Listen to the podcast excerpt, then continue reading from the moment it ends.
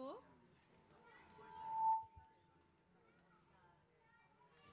An? Ja, jetzt. So, ich darf Sie ganz herzlich hier begrüßen an unseren Containern äh, mitten auf dem Kartoffelmarkt in Freiburg. Wir stehen hier schon seit drei Tagen und ähm, haben ganz unterschiedliche Leute zu Gast.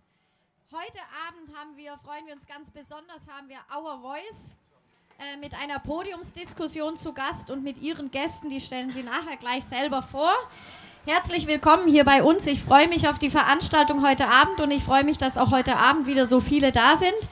Wir haben schon ähm, drei sehr intensive Tage hier mitten mit Freiburgern in Freiburg ähm, und mit Leuten aus aller Welt hinter uns. Und das Thema von heute Abend war, bevor ihr kamt, mit dem Thema schon drei Tage heiß diskutiert hier auf dem Platz mittendrin gestern Abend, heute Mittag. Und ich bin gespannt, was, was ihr jetzt noch zu diesem Thema beitragt, nämlich eure Podiumsdiskussion zur Lea Grundrechte am Eingang abgeben.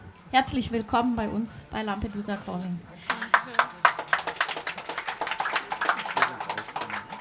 Sie alle dürfen sich gerne bedienen. Wir haben Wasser ähm, und Becher. Wir in den schwarzen T-Shirts sind. Ahmad, kannst du einmal aufstehen? sind heute ein bisschen weniger, aber wir sind trotzdem für Sie da. Wenn Sie was brauchen, dann einfach kurz melden. Die meisten fragen irgendwann nach einer Toilette, die ist da drüben drinne im Kaufhaus oder am Münster die nächste. Und ansonsten einfach bedienen oder nach uns rufen. Genau. Herzlich willkommen und ich bin gespannt und gebe an euch ab. ähm, danke, Barbara. Ähm, liebe Gäste, liebe Besucher, liebe Anwesenden, ähm, wir begrüßen euch ganz herzlich zu dieser Debatte. Die Debatte heißt, das Thema ist Grundrechte bitte am Eingang ablegen. Es geht um die Lebenssituation von den Menschen in der Landeserstaufnahme ähm, Freiburg, die Lea, die in der Lörracher Straße steht. Ähm, wir sind Our Voice. Our Voice ist die geflüchtete Redaktion beim Radio Dreieckland. Wir berichten über Menschen, die erst hier ähm, neu nach Deutschland gekommen sind. Ähm, wir sprechen über die persönliche Geschichte von diesen Menschen. Es geht um uns darum, dass die Menschen Individuen sind, dass die Menschen keine Masse, keine Gruppe sind, sondern haben einzelne Geschichten und dass sie nicht als Gruppe, als Masse gesehen werden sollen. Wir werden uns jetzt aber auch einzeln vorstellen. Also, das ist Rufin Songe ähm, aus Kamerun. Sie arbeitet eben seit zwei Jahren für Our Voice und nicht nur als Journalistin, sondern auch als Multiplikatorin. Das bedeutet, Rufin gibt ähm, Workshops auch und unterstützt äh, Geflüchtete beim selbstständigen Radiomachen, sodass die Leute auch ihre Themen in die Öffentlichkeit bringen können. Ähm, genau, dafür gibt sie Workshops, äh, unterrichtet in journalistischen Grundkenntnissen, in der Radiotechnik und hat in dem Rahmen dieser Arbeit auch sehr viele Menschen aus äh, der Lea persönlich kennengelernt. Äh, zum Teil werden die auch äh, hier noch aufs Podium kommen. Und hier mit mir auf dem Podium ähm, wird auch Nils moderieren. Ähm, Nils hat ähm, das Projekt Our Voice auch ins Leben gerufen, zusammen mit Anna, die hier neben mir ist haben sie das Projekt gedacht und ähm, dank ihnen gibt es Our Voice heute. Und Nils ist Medienpädagoge, der arbeitet schon seit sehr lange beim Radio Dreieckland und ist sehr aktiv in Freiburg in der Lokalpolitik. Und ähm, dadurch hat er auch diese Idee gehabt, dann weiterzumachen mit der Idee von Our Voice. Genau, auf dem Podium ganz kurz, äh, weil wir gehen nachher nochmal etwas ausführlicher drauf ein, freue ich mich begrüßen zu dürfen Karim Saleh. Ähm, Karim Saleh ist Mitglied der Freiburger Grünen. Er wird ab nächste Woche für die Partei im Gemeinderat sitzen. Nächste Woche stimmt, oder?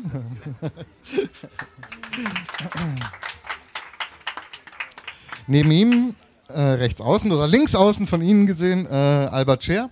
Professor für Soziologie an der Pädagogischen Hochschule in Freiburg. Er hat unter anderem äh, zu Flüchtlingslagern auch geforscht und setzt sich im Freiburger Forum aktiv gegen Ausgrenzung für ein gutes Zusammenleben aller Bevölkerungsgruppen in Freiburg ein. Und nicht zuletzt John McGinley aus Stuttgart. Der ist vom Flüchtlingsrat Baden-Württemberg. Dort bietet er vor allem Beratung und Fortbildung für Menschen, die sich für Geflüchtete engagieren. Ähm, wie gesagt, wir gehen gleich noch etwas ausführlicher auf die Leute ein. Doch bevor wir uns in die Auseinandersetzung jetzt stürzen, ähm, sollen auch mal die Menschen zu Wort kommen, die in der medialen Debatte meistens nicht beachtet werden. Das sind die Geflüchteten selbst. Ähm, damit wir diese abstrakten Konzepte, die wir dann manchmal diskutieren, von Sicherheit, von Isolation und so, dass die auch tatsächlich ein Gesicht und eine Geschichte dahinter bekommen. Ähm, genau. Es sind Menschen, die das Leben in der Freiburger Lea aus eigener Anschauung kennen und zum Teil ganz schön lange Zeit dort verbracht haben. Mhm. Ähm, als erster begrüße ich hier Barry Alimou. Barry, ähm, wo er kommt aus Guinea und er hat als Logistiker da gearbeitet. Er hat neun Monate lang in der Lea gelebt bis äh, Mai. Am 13, 23. Mai wurde er nach Neustadt verlegt. Ähm, trotz seines langen, also trotzdem, also er wohnt so weit, aber kommt immer wieder nach Freiburg und arbeitet ehrenamtlich bei Our Voice. Barry, willkommen.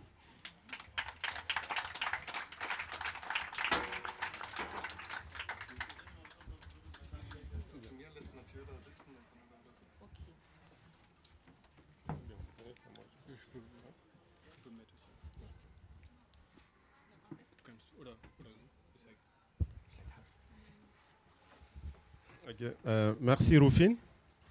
Euh, bonsoir tout le monde. Vielen Dank an Rufin und äh, guten Abend äh, allerseits. Euh, Ce n'est plus la peine de me présenter. Rufin vient de me présenter. Ähm, es ähm, braucht keine Vorstellung mehr von, von mir, ähm, denn Rufin hat mich schon vorgestellt. Euh, je suis ici en Allemagne, ça fait peu de temps. J'ai fait de différents centres. Et mon dernier centre a été ici à l'Allier de Freiburg. Ähm, und ich äh, lebe in Deutschland seit einiger Zeit und habe mehrere ähm, Unterkünfte kennengelernt, in mehreren Unterkünften gelebt ähm, und zuletzt in Freiburg. Donc j'ai fait neuf mois. Da habe ich neun Monate lang gelebt. Euh, je vais vous raconter un peu comment j'ai fait les neuf mois dans cette Léa, ici à Freiburg. Und ich werde euch erzählen, wie ähm, ich diese neun Monate in Freiburg in der Lea äh, durchlebt habe. Voilà, les neuf mois, je l'ai passé vraiment. Bon, ça a été une vie très difficile pour moi. Es war äh, für mich eine ähm, sehr schwierige Zeit, Parce que dès le deuxième mois, eh, le résultat est sorti, le résultat de mon procédure. denn äh, ab dem zweiten Monat ist äh, das Ergebnis meines Verfahrens ähm, rausgekommen. Voilà, qui était le doublé. Das heißt, ähm, ich wurde ähm, als Dublin-Flüchtling abgelehnt? Voilà, donc j'étais, bon, j'avais trop peur d'être expulsé parce que les personnes que j'ai trouvées à l'Aléa et qui avaient le même cas que moi, je voyais comment la police venait les chercher à 3 heures du matin, à 4 heures du matin.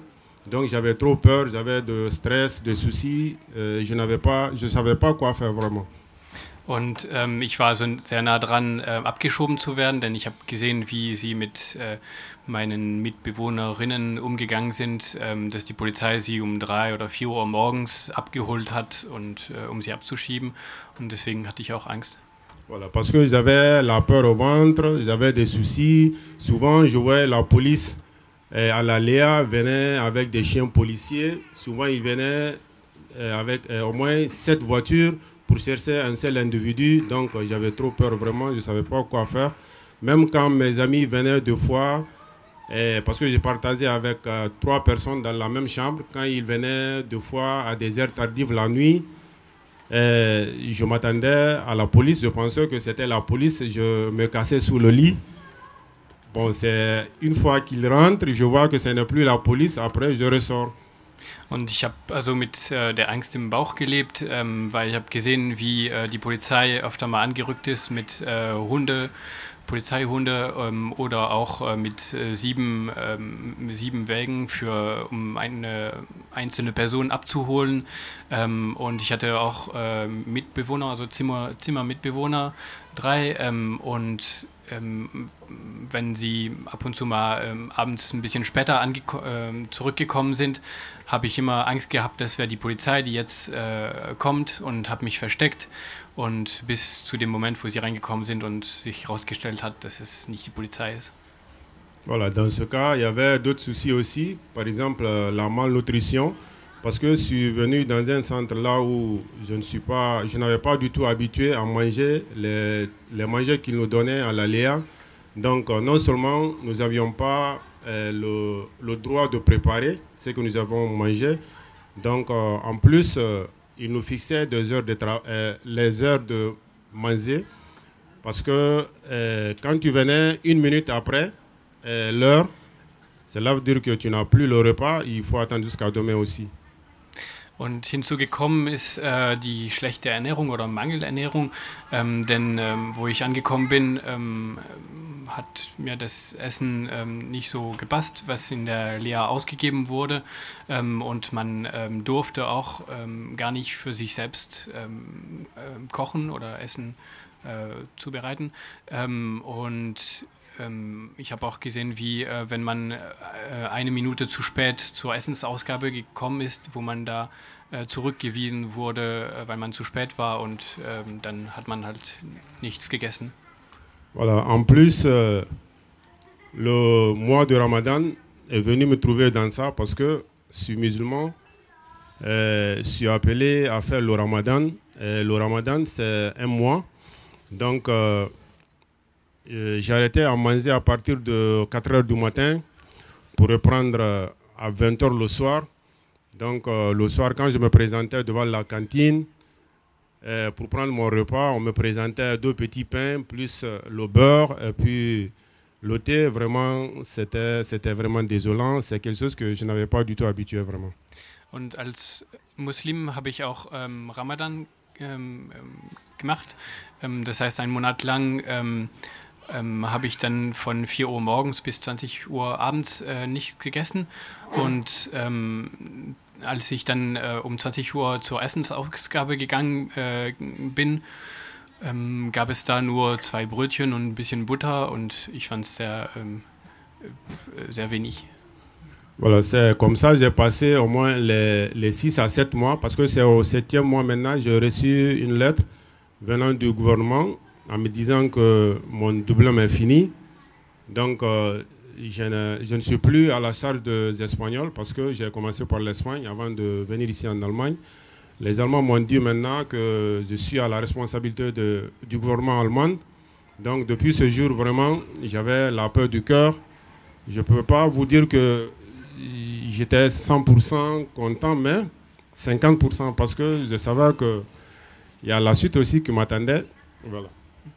Ähm, und es hat sieben bis acht Monate gedauert und dann hat mich, haben mich die äh, deutschen Behörden angeschrieben und ähm, geschrieben, dass ähm, mein Dublin-Verfahren jetzt äh, beendet ist. Das heißt, äh, dass ich äh, nicht mehr ähm, als, ähm, als Dublin-Flüchtling abgeschoben werden kann. Ähm, ich war zunächst so behandelt, dass, äh, dass die spanischen Behörden eigentlich für mich zuständig waren. Ähm, und nach diesen sieben, acht Monaten ähm, war, war dann Deutschland für mich zuständig. Und das war für mich keine hundertprozentige Erleichterung, aber zumindest mal eine 50-prozentige. Ähm, ich wusste, dass es äh, noch nicht alles vorbei ist, aber schon, ähm, schon besser. Donc c'est après les sept mois, au neuvième mois, j'ai été transféré maintenant, le 23 si je me rappelle bien, à Neustadt. Donc depuis lors, vraiment, euh, je suis content parce que là, je rentre à l'heure voulue, je sors l'heure voulue, il n'y a plus de la sécurité qui scanne, qui contrôle mes papiers. Donc je prépare ce que je veux manger, c'est moi qui connais ce que je dois manger et ce que je ne dois pas manger. Vraiment, depuis ce jour, euh, je suis content, c'est tout. Und ähm, seit dem neunten Monat wurde ich äh, dann ähm, nach Neustadt verlegt und äh, seitdem bin ich eigentlich ähm, glücklicher, wenn, denn äh, ich kann da ein- und ausgehen, wie ich will. Ich werde nicht mehr von der Security, ähm, meine Papiere werden nicht mehr äh, systematisch kontrolliert und ähm, eingescannt, wenn ich an, ein- und ausgehe. Ähm, ich kann mein Essen selbst zubereiten und selber für mich, äh, für mich sorgen, was das Essen angeht. Voilà, c'est pour vous dire un peu combien de fois la liberté elle est importante. Parce que dans la vie, quand tu es libre, moi je pense que c'est la meilleure des choses parce que même si tu es Bill Gates, si tu n'es pas libre, tu seras toujours l'homme le plus pauvre sur terre. Und ähm, deswegen äh, wollte ich damit sagen, dass ähm, Freiheit sehr wichtig ist und ähm, dass, ähm, dass es sehr wichtig ist, ähm, frei für sich äh, selbst entscheiden zu können. Und du kannst äh, selbst auch Bill Gates sein. Wenn du nicht frei bist, dann äh, bist du trotzdem der äh, ärmste Mensch auf der Welt, denn du bist nicht frei. Voilà, C'était ça comme surpris par temps. Euh, je ne peux pas tout raconter, il y a plein, mais je vous remercie vraiment. So, ähm, weil jetzt die Zeit begrenzt ist, kann ich nicht weiter erzählen, aber ähm, vielen Dank, das war's. Vielen Dank, Barry.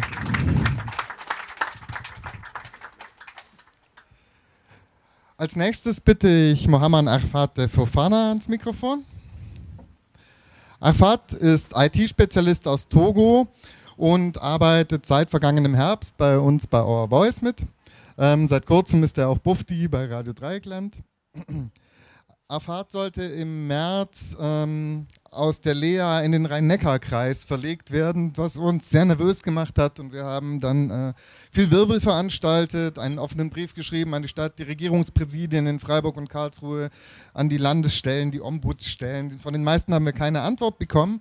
Aber äh, es ist uns immerhin gelungen, dass Afat jetzt äh, in Emmendingen lebt. Ähm, für uns ein großes Glück, denn äh, inzwischen ein unverzichtbarer Bestandteil unseres Teams. Ähm, neben Sendungen übernimmt er auch technische Workshops für Geflüchtete und trägt die Verantwortung für unsere Website.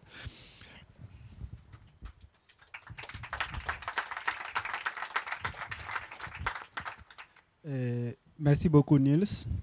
Et bonsoir, euh, chères dames et messieurs. Also vielen Dank, Nils, und ähm, ja, einen guten Abend, liebe Damen und Herren. Euh, C'est vrai, à chaque fois que je monte euh, sur euh, un podium pour euh, parler de mon histoire que j'ai vécue, euh, c'est comme si les larmes veulent venir et, et j'essaie de me retenir. Also jedes Mal, wo ich auf ein Podium ähm, steige, um äh, meine Geschichte zu erzählen, ist es ein bisschen so, als würden die äh, Tränen hochkommen und ähm, ich muss mich, ähm, mich fassen, damit ähm, sie nicht rauskommen.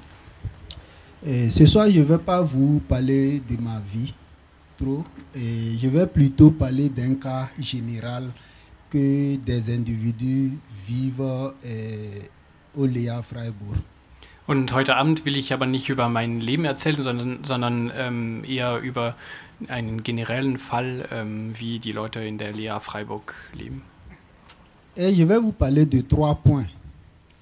Et le premier serait consacré à la visite des forces de sécurité Ähm, ich will über drei Punkte erzählen und der erste ist der Besuch durch die äh, Sicherheitskräfte.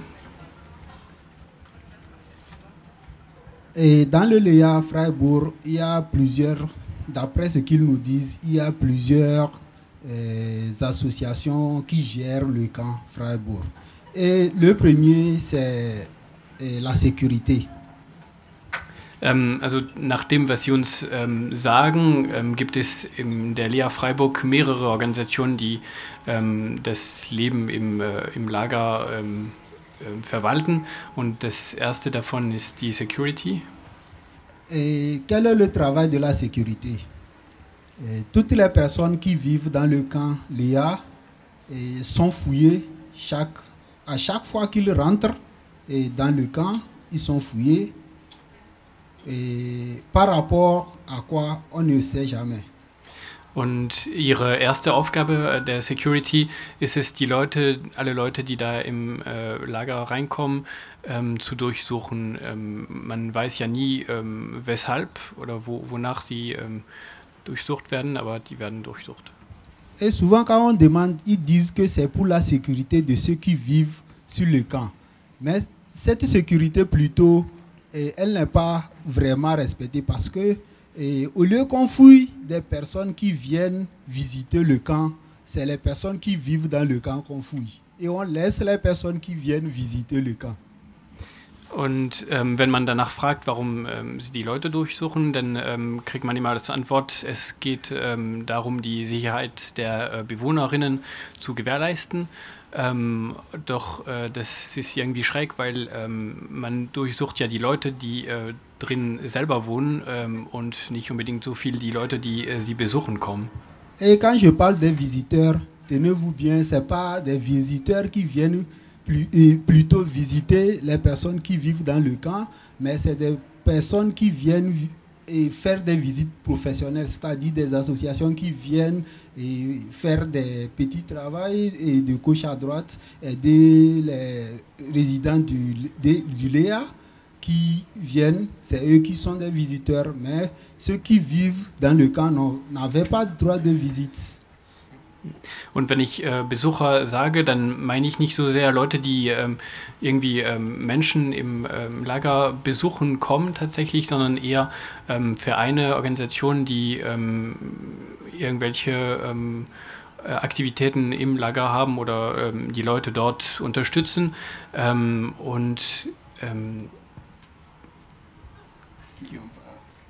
Ce visiteurs de, qui genau, also das sind nicht die Besucher der Leute, die wirklich drin wohnen. Et maintenant, le deuxième, la deuxième association, c'est le- l'Europa Home Care. Und äh, die zweite Organisation ist äh, European Home Care? Qu'est-ce que le- l'Europa Home Care fait? Normalement, ils sont là pour gérer et venir en aide, pouvoir orienter eh, ces personnes qui sont venues chercher refuge ici en Europe. Und was ist ihre, ihre Aufgabe? Eigentlich? Sollte sie sein, ähm, die Leute, äh, den Leuten zu unterstützen, die da ähm, untergebracht werden und die ankommen, äh, sie zu orientieren? Mais plutôt, ils viennent à chaque fois, surtout dans des heures de repos, et ils viennent contrôler les chambres de ceux qui vivent déjà sur le camp. Aber stattdessen ähm, kommen sie eigentlich jederzeit äh, in die Zimmer rein und kontrollieren die Leute, die äh, drinnen wohnen, ähm, zu jeder Tages- oder Nachtzeit, auch in Ruhezeiten. Et quand ils viennent contrôler, et ces gens, quand ils réclament pourquoi ils viennent contrôler leur chambre, ils disent que c'est parce que ils le font pour pouvoir garantir l'entretien et la santé de ces cha- et de- de- des personnes qui vivent dans le camp.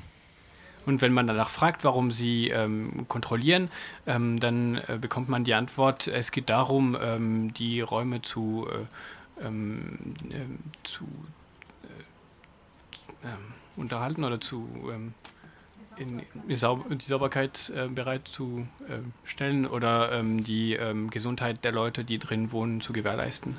Et à chaque fois qu'ils venaient, ils venaient toujours avec les agents de sécurité toujours pour le faire. Ils ne venaient pas seuls parce que quand on essaie de poser la question, les agents nous répondent que c'est pour eux leur propre sécurité. Ça voudrait dire quoi? Ça voudrait dire que ceux qui vivent dans le camp sont des animaux, sont des bêtes sauvages. Et la sécurité est là pour eux leur garantir la sécurité. Und sie kommen nie allein, sondern immer mit äh, Securities, äh, wenn sie kontrollieren. Und ähm, de, der Grund dafür, wenn man auch fragt, ähm, ist immer, dass ähm, es geht darum, ihre eigene Sicherheit zu, äh, zu äh, gewährleisten. Ähm, und äh, der Rückschluss ist dann, dass ähm, es geht darum, sie äh, vor den Bewohnerinnen zu schützen, die dann ähm, also als, als Art wilde Tiere betrachtet werden sozusagen. Et la troisième association, ou le troisième groupe, je dirais, et moi je les appelle euh, et les forces du désordre. Und die dritte äh, Gruppe, die dritte Organisation, die äh, im, äh, im Lager aktiv ist, äh, die würde ich als, ähm, als äh, Unsicherheitskräfte oder als, als äh, Kräfte des, äh, ähm, der Unordnung bezeichnen. Je les appelle ainsi pourquoi Parce que c'est le but de leur travail. Denn ähm, es ist ja das Ziel ihrer Arbeit. C'est un groupe d'hommes. c'est-à-dire hommes avec grand âge, hommes et femmes, et qui viennent et qui débarquent souvent à des heures tardives.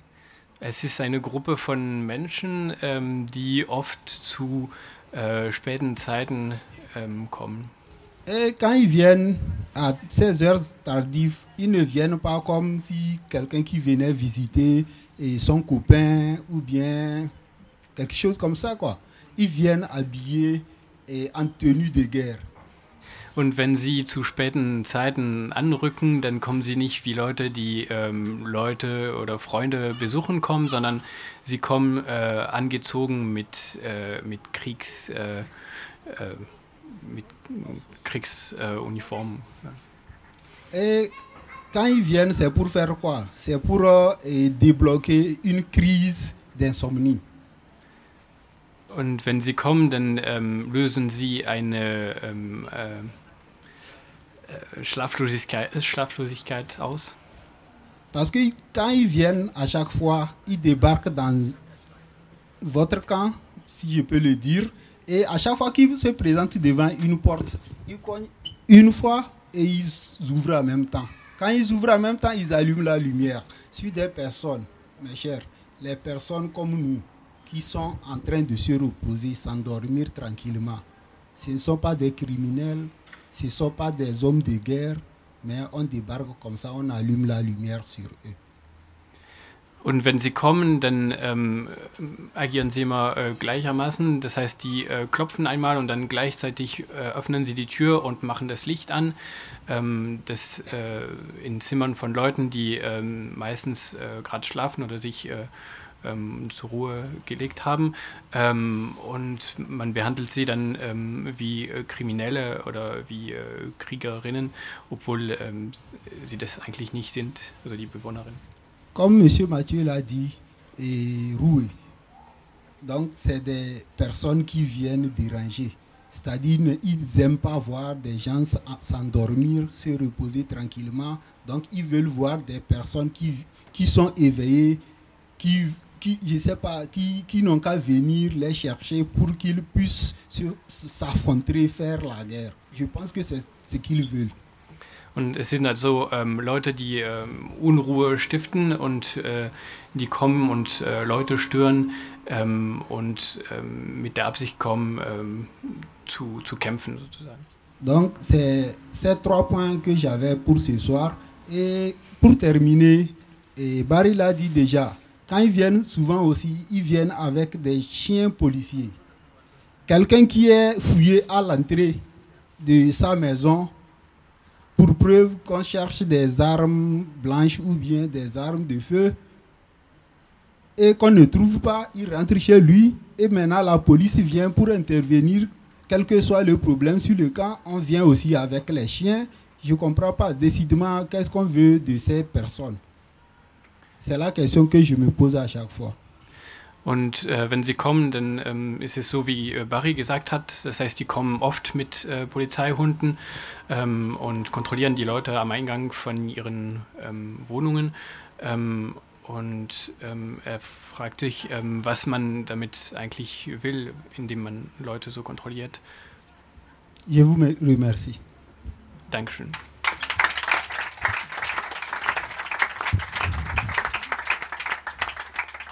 So, danke Barry und danke Arafat für ähm, diese Erklärungen über das Leben in der Lehre.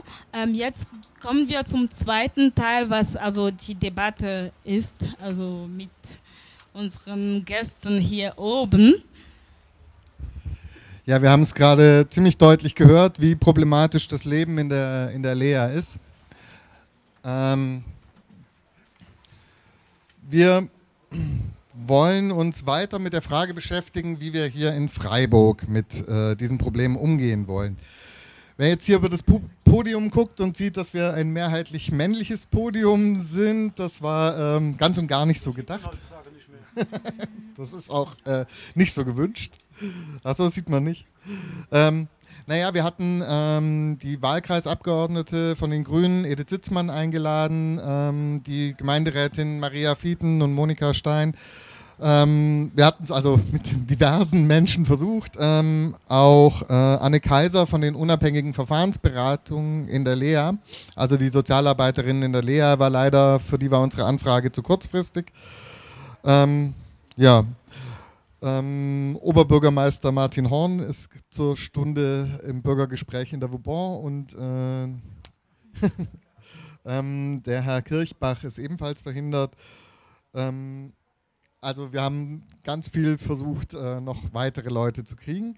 Ähm, von, nur vom zuständigen Regierungspräsidium haben wir bewusst nicht eingeladen, weil wir eigentlich das Gefühl hatten in verschiedenen Kontexten, dass das Regierungspräsidium sehr stark ähm, sich auf verwaltungsverfahrenstechnische äh, angebliche Notwendigkeiten beruft. Und wir hatten gesagt, wir versuchen hier mit Leuten zu sprechen, die auch äh, politisch gestalten wollen. Also kürzlich war äh, das Regierungspräsidium im Migrationsausschuss. Albert, ich glaube, du warst da auch. Ähm, das war nicht sehr hilfreich, die Antworten, die da kamen. Ich glaube, das kann man so sagen. Ähm, genau, Nils. Ähm, ich wollte auch noch dazu sagen, wir haben auch ähm, weitere geflüchtete Menschen, die auch in der Lea wohnen und gewohnt haben, eingeladen. Ähm, einer hat das auch kurzfristig abgesagt, weil er auch mehrere Termine bei seinem Anwalt hat, was auch immer noch diese Situation von Geflüchteten, also die Geflüchteten haben doch einfach immer wieder irgendwas, was sie das daran hindert, an solchen Veranstaltungen teilzunehmen, so wie zum Beispiel ein Besuch beim Anwalt Anwalt, das also ihre Situation abklären soll. Oder zum Beispiel auch einer, der halt krank ist und der konnte auch heute jetzt nicht hier sein.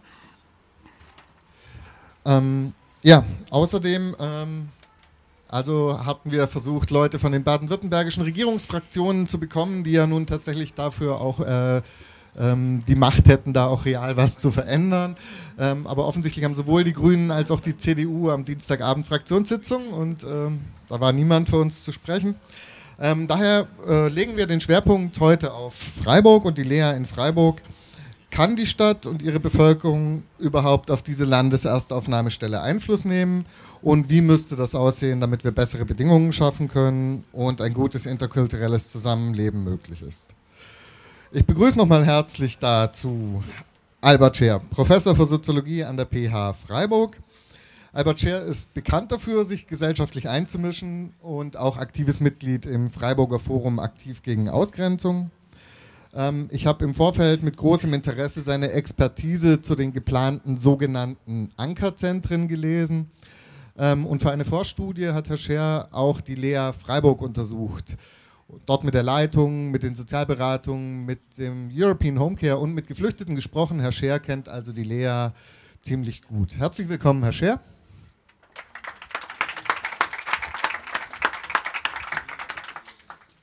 Zu meiner Linken John McGinley vom Flüchtlingsrat Baden-Württemberg. Er unterstützt und schult Engagierte in der Arbeit mit Geflüchteten und für Geflüchtete, auch und gerade politische Arbeit und Lobbyarbeit. Unter anderem äh, war Jean ähm, Prozessbeobachter in den Prozessen im Anschluss an die Proteste und die polizeilichen Übergriffe in Elwangen. Auch dazu äh, würde ich ihn nachher gerne ein, ein, ein, Wort fragen. Also, Herr McKinley ist heute also vor allem unser Experte für die Landespolitik. Herzlich willkommen. Und last not least, rechts von mir Karim Saleh, ähm, der arbeitet als Projektleiter von Turuk. Turuk bedeutet Weg, Wege, Wege. Mhm. Äh, hier arbeitet er in der Präventions- und Bildungsarbeit zu den Themenfeldern Islamismus, Islamfeindlichkeit und Islam allgemein. Ähm, Im Rahmen dieser Arbeit ist er auch gelegentlich in den Freiburger Geflüchtetenunterkünften tätig, allerdings jetzt nicht in der, in der Landeserstaufnahme. Ähm, aber er ist auf jeden Fall ähm, im Themenfeld mit äh, interessiert und dabei. Ähm, vor allem aber ist Karim Saleh eben designierter Gemeinderat der Grünen Fraktion. Nächste Woche gibt es die konstituierende Sitzung und dann äh, ist er ein Gemeinderat hier in Freiburg. Ähm, genau. Und in seiner Selbstbeschreibung auf der Seite der Grünen nennt er als einen Schwerpunkt seiner Arbeit mehr und bessere Teilhabe für Migrantinnen. Ich denke, heute ist eine Gelegenheit, darüber zu sprechen, was er dann konkret dafür tun will. Herzlich willkommen, Karim Saleh.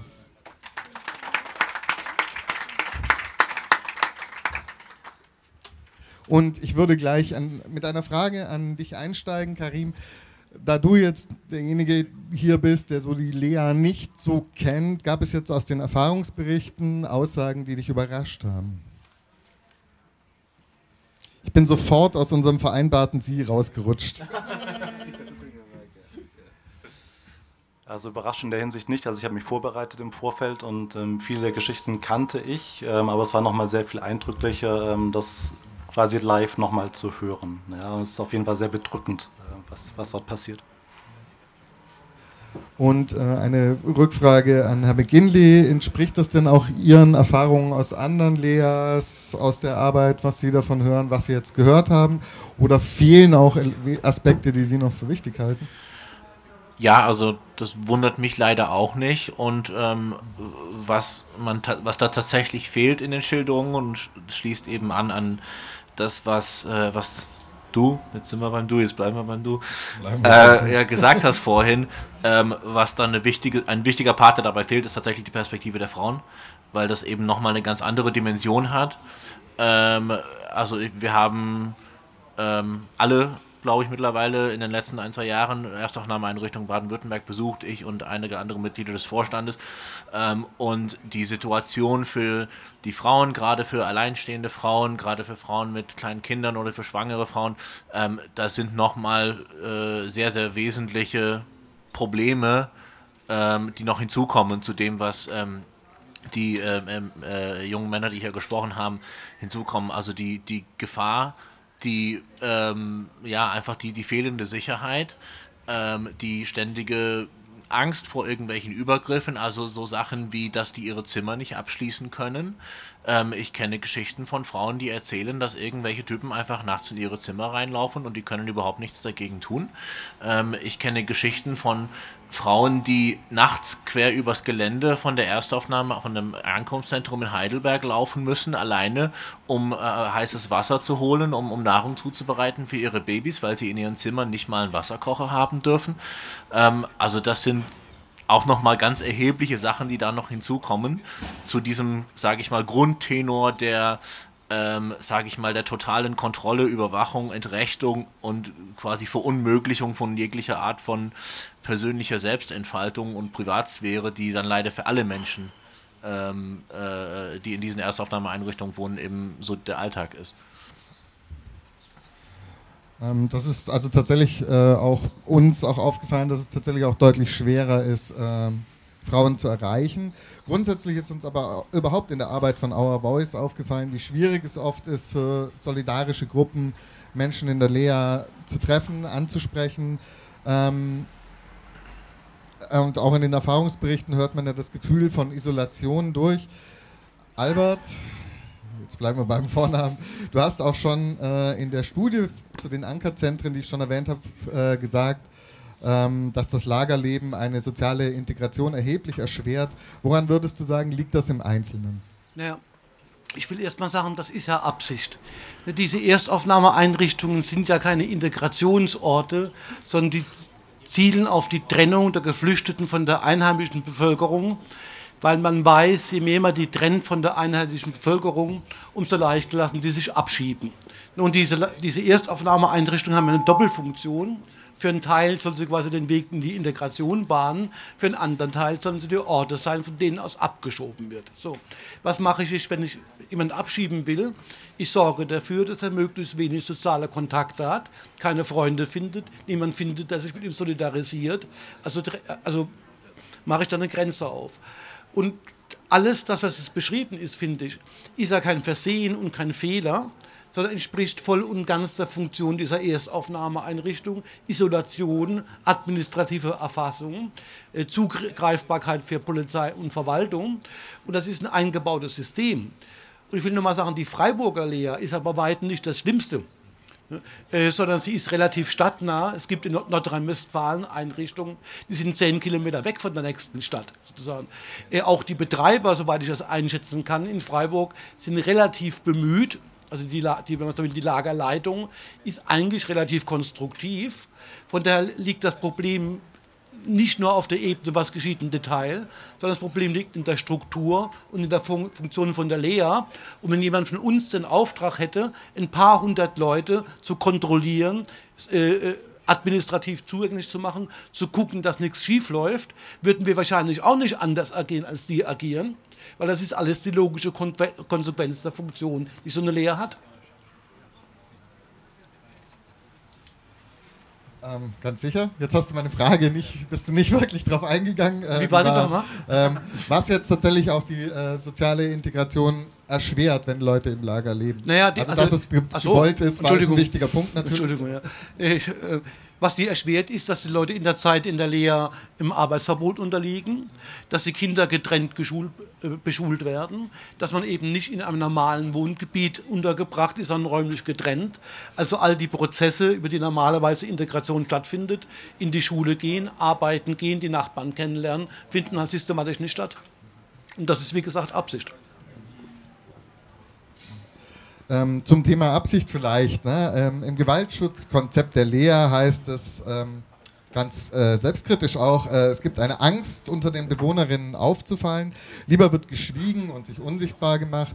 Ähm, die Angst kam jetzt auch gerade sehr deutlich in den, in den Statements von äh, den Bewohnerinnen vor.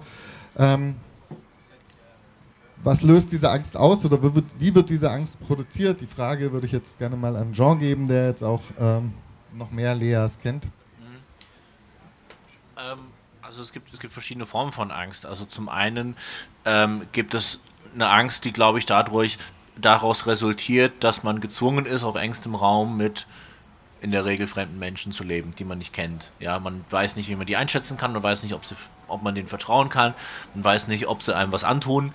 Ähm, und das ist natürlich für bestimmte Gruppen von Geflüchteten besonders problematisch. Also ich denke zum Beispiel an äh, LGBT-Geflüchtete, die vielleicht untergebracht sind mit fünf, sechs anderen Leuten aus ihrem Herkunftsland, wo sie, man will den Leuten nichts unterstellen, aber die müssen zumindest die Befürchtung haben, dass die vielleicht auch die gleichen diskriminierenden Einstellungen haben, vor denen sie geflohen sind und deswegen äh, irgendwie nicht sich outen können.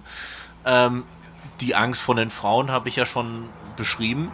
Ähm, aber es gibt es gibt natürlich auch die Angst und die Unsicherheit bezogen auf die deutschen Behörden oder die deutschen, sage ich mal, Funktionstragenden, die da unterwegs sind. Ne, das haben wir ja vorhin gehört. Ähm, und die auch dazu führt, meiner Erfahrung nach, dass ähm, die Leute oder viele Leute, viele Geflüchtete äh, im Zweifel ähm, viel über sich ergehen lassen, was vielleicht nicht in Ordnung ist ähm, weil sie Angst haben, wenn ich sozusagen mich hinstelle und mich drüber beschwere, vielleicht, und wenn es zu Recht ist, ja, wenn ich beleidigt werde, irgendwie angemacht werde oder irgendwie eine Ohrfeige kriege von einem Security, der was gegen mich hat, ähm, halte ich lieber die Klappe, anstatt mich über den zu beschweren, einfach weil man Angst hat, dass man, dass es in irgendeiner Form negativ auf einen zurückfällt. Also das hören wir immer wieder von Geflüchteten, die uns was erzählen, das und das ist mir passiert und wir sagen, das ist nicht in Ordnung, du hast Rechte, es gibt Gesetze, die sagen, du darfst das nicht und egal wer das ist, auch wenn es ein Polizist ist, der darf nicht alles mit dir machen und die einfach sagen, nee, ich will, ich will keinen Ärger, ich will nur meine Ruhe haben, ich habe Angst und es ist teilweise ganz, ganz schwer, den Leuten das den Leuten auszureden oder den Leuten zu sagen, ähm, dass es wichtig ist. Ja, natürlich ist es ganz einfach für mich zu sagen, hey, mach das, das ist wichtig. Ne? Klar. Ähm, aber das ist eine ganz perfide Situation, weil das eben auch diese, ähm, ja, diese, dieses Ausgeliefertsein ja nochmal verstärkt. Weil das wissen die anderen natürlich auch. Ja, das wissen eben ein Security, der so drauf ist. Es sind natürlich nicht alle so drauf. Es gibt auch gute Leute, die das machen, um Gottes Willen. Aber es gibt leider auch diejenigen, die diese Machtstellung missbrauchen. Ja, und je weniger die Leute sich trauen, sich irgendwie den Mund aufzumachen und sich zu beschweren über Leute, die in der Position der Autorität sind, äh, umso mehr werden solche Strukturen natürlich gefördert. Das ist dann eben auch so eine Ebene von, von Angst, die da und, und Entrechtung und Entmündigung, die da vorherrscht in solchen Settings. In dem Zusammenhang ist ähm, ja auch nochmal diese, sind die Zimmerkontrollen zu erwähnen, die sich ja jetzt hier äh, ein großes Thema auch gerade im Gespräch waren. Ähm, die Gruppe Lea Watch hat sich sehr ausführlich damit auseinandergesetzt. Sie hat unter anderem ans Regierungspräsidium einen äh, Fragebogen geschickt und da äh, möchte ich eine Antwort vom Regierungspräsidium möchte ich euch da nicht vorenthalten. Ähm, es ging darum, ob und warum die Polizei ähm, bei Zimmerkontrollen dabei ist. Ähm, sie ist es immer wieder, das äh, hat ja Achfat vorhin erzählt. Ähm, das Regierungspräsidium hat darauf geantwortet, die Polizei begleitet in unregelmäßigen Abständen die Zimmerkontrollen, betritt aber grundsätzlich die Zimmer nicht. Durch die Begleitung können sich die Polizisten bei den Bewohnerinnen und Bewohnern bekannt machen und mit diesen ins Gespräch kommen. Dadurch werden Berührungsängste abgebaut. Also die Polizei bemüht sich sehr, Ängste abzubauen. Ähm, die Frage ist, was lässt sich ähm, zivilgesellschaftlich gegen diese Ängste tun? Und da äh, würde ich jetzt mal Karim nochmal äh, bitten, ob du dazu eine Meinung vertrittst.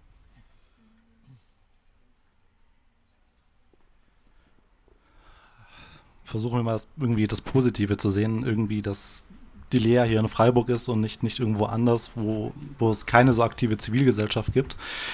Ähm,